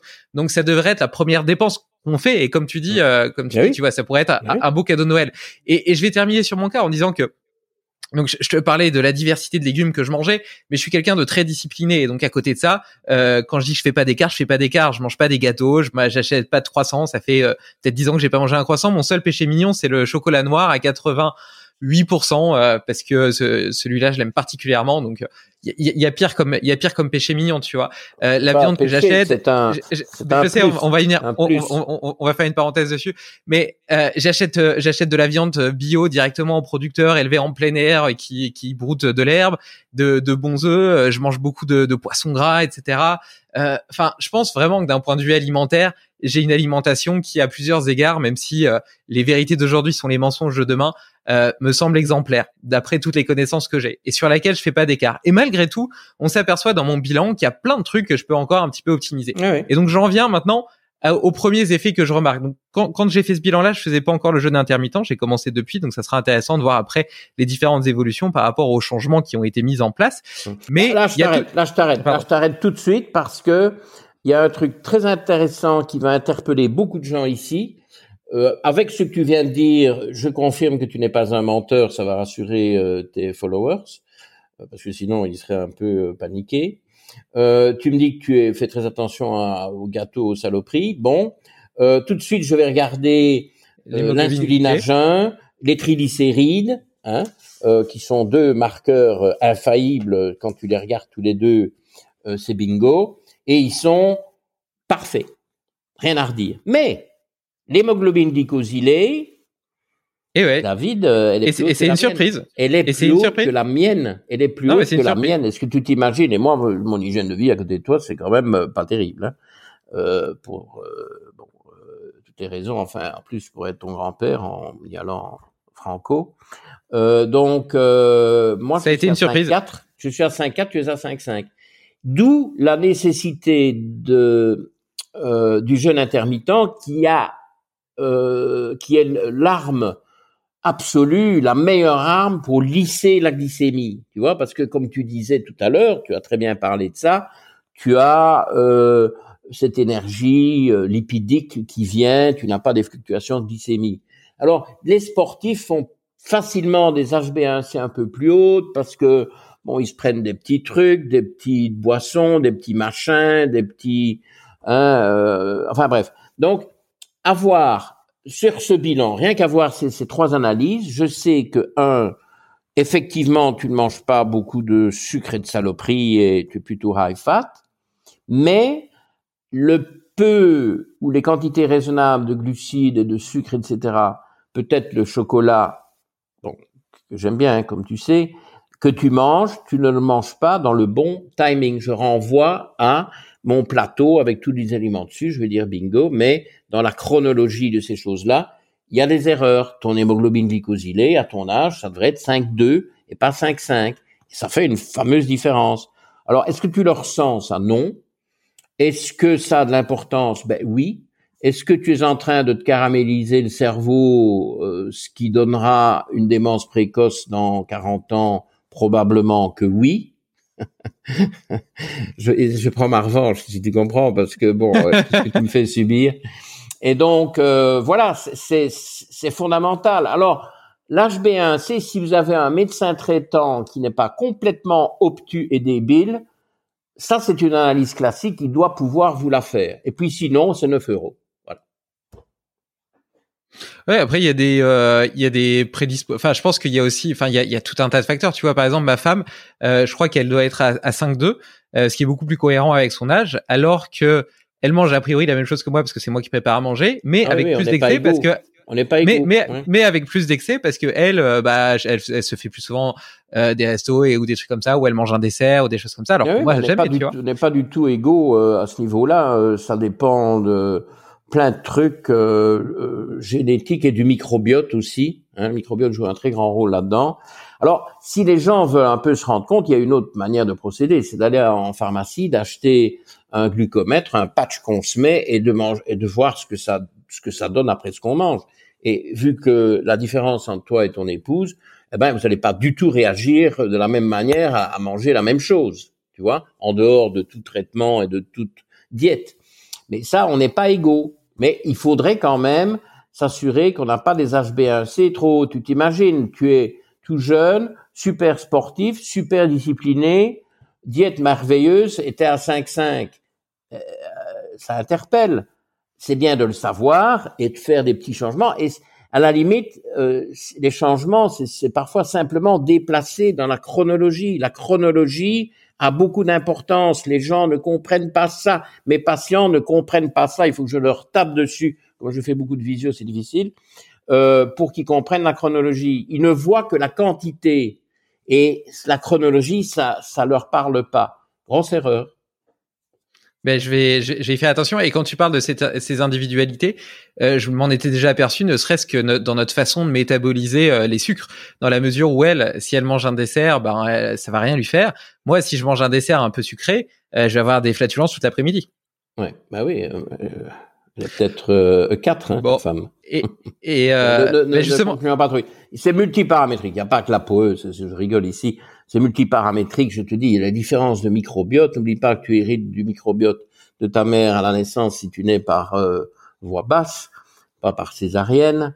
Euh, euh, il y a des, par exemple, tu vois, c'est aussi l'épigénétique. L'enzyme de base pour digérer les glucides au début de la digestion dans la bouche dans la salive, comme tu, comme tu vas euh, facilement comprendre, c'est l'amylase. Eh bien, euh, d'une personne à l'autre, on va avoir un gène actif qui exprime l'amylase une fois, deux fois, trois fois, cinq fois, huit fois. Donc, si ça se trouve, tu fais huit fois plus d'amylase dans ta salive que ta femme. Ben, t'es, désavantagé d'entrée de jeu. Tu comprends? Tout ça, c'est tout ça, c'est de nouveau personnalisé et étudier, faire un test. 9 euros pour doser un HB1C. Il est bon, il est bon. Hurrah On fête, on fête avec une orgie de, sucre euh, ou de d'alcool. non, mais voilà. Et alors, c'est des trucs qui changent. Alors, quand on commence à être plus vieux, parce qu'évidemment, ta femme et toi, hein, c'est pas le cas, mais quand on commence à être plus vieux et qu'il y a trop d'hémoglobine 1C, c'est la caramélisation du cerveau, c'est la neurodégénérescence, c'est l'horreur, on perd la mémoire. Moi, c'est pour ça que je suis vigilant, peut-être pas vigilant surtout, mais je suis vigilant là-dessus. Moi, je veux pas perdre la mémoire. Et j'arrive à l'âge où elle se perd. Pardon pour cette fin quelque peu abrupte. Nous avons eu un problème de connexion et après presque trois heures de conversation, on a décidé d'arrêter là le podcast et euh, de remettre la suite à plus tard. Ce qui me permettra d'autant plus de faire un point sur euh, le protocole que j'ai mis en place euh, de médecine fonctionnelle. Euh, puisque ça fera 4 mois, un peu plus de 4 mois. Donc euh, j'aurai fait de nouvelles analyses de sang, j'aurai un nouveau profil d'acide gras, de micronutriments, etc. On pourra suivre l'évolution de mon hémoglobine glyquée, de mon magnésium, de mon sélénium, de voir un petit peu ce que la complémentation a pu, permettre, quels sont mes niveaux hormonaux, et voilà, faire un débrief un petit peu de, cette première étape, de cette première phase d'application du protocole de médecine fonctionnelle et euh, des différents avantages que ça a pu avoir à la fois sur mes ressentis, sur ma santé, sur mon énergie, sur ma vitalité euh, et sur mes, mes, marqueurs biologiques. Donc je pense que ce sera très intéressant et puis on avait également euh, quelques autres petits sujets qu'on n'a pas eu le temps d'aborder sur lesquels on pourra revenir. Donc voilà, rendez-vous dans, dans 4-5 mois pour la partie 2 de cet épisode et tu pourras à cette occasion découvrir les, les questions habituelles de fin, notamment les petites routines et hacks du docteur Georges Mouton, ses rêves, livres, euh, prochain invité recommandé, euh, et j'en passe. Voilà, voilà. Euh, je te souhaite une très belle journée et puis je te dis à dans deux semaines pour un nouvel épisode. Si ce n'est pas déjà fait, n'hésite pas à partager le podcast autour de toi. Actuellement, on fait à peu près entre 10 et 15 000 écoutes par mois. ce qui est clairement pas mal, mais j'ai beaucoup d'ambition pour ce podcast. Et si chacun d'entre vous partage le podcast a au moins une personne, et eh ben on peut doubler le nombre d'écoutes. Donc euh, voilà, je crois beaucoup à cet effet papillon, et donc euh, le podcast est 100% gratuit, je vends rien du tout. Donc euh, la meilleure façon de me soutenir, de m'aider, de me témoigner éventuellement ta reconnaissance, c'est de partager le podcast, de t'inscrire à la newsletter, de me suivre sur Instagram et de laisser une note de 5 étoiles sur ton application de podcast. Voilà, à bientôt, bye bye, je t'embrasse. Tu connais l'effet papillon? Un battement d'aile peut changer le monde. Alors si cet épisode t'a plu, partage-le autour de toi. Pour ne rien oublier, sache aussi que tu peux retrouver les meilleures citations et hacks dans l'article lié sur limitless-project.com. Enfin, j'ai une grande annonce à te faire. Le premier festival Limitless Project, réunissant les invités et auditeurs pour des conférences passionnantes, des ateliers exubérants et des rencontres hors du commun, aura lieu le week-end du 15 septembre 2023. Tu peux déjà booker la date ce sera un moment magique. Belle journée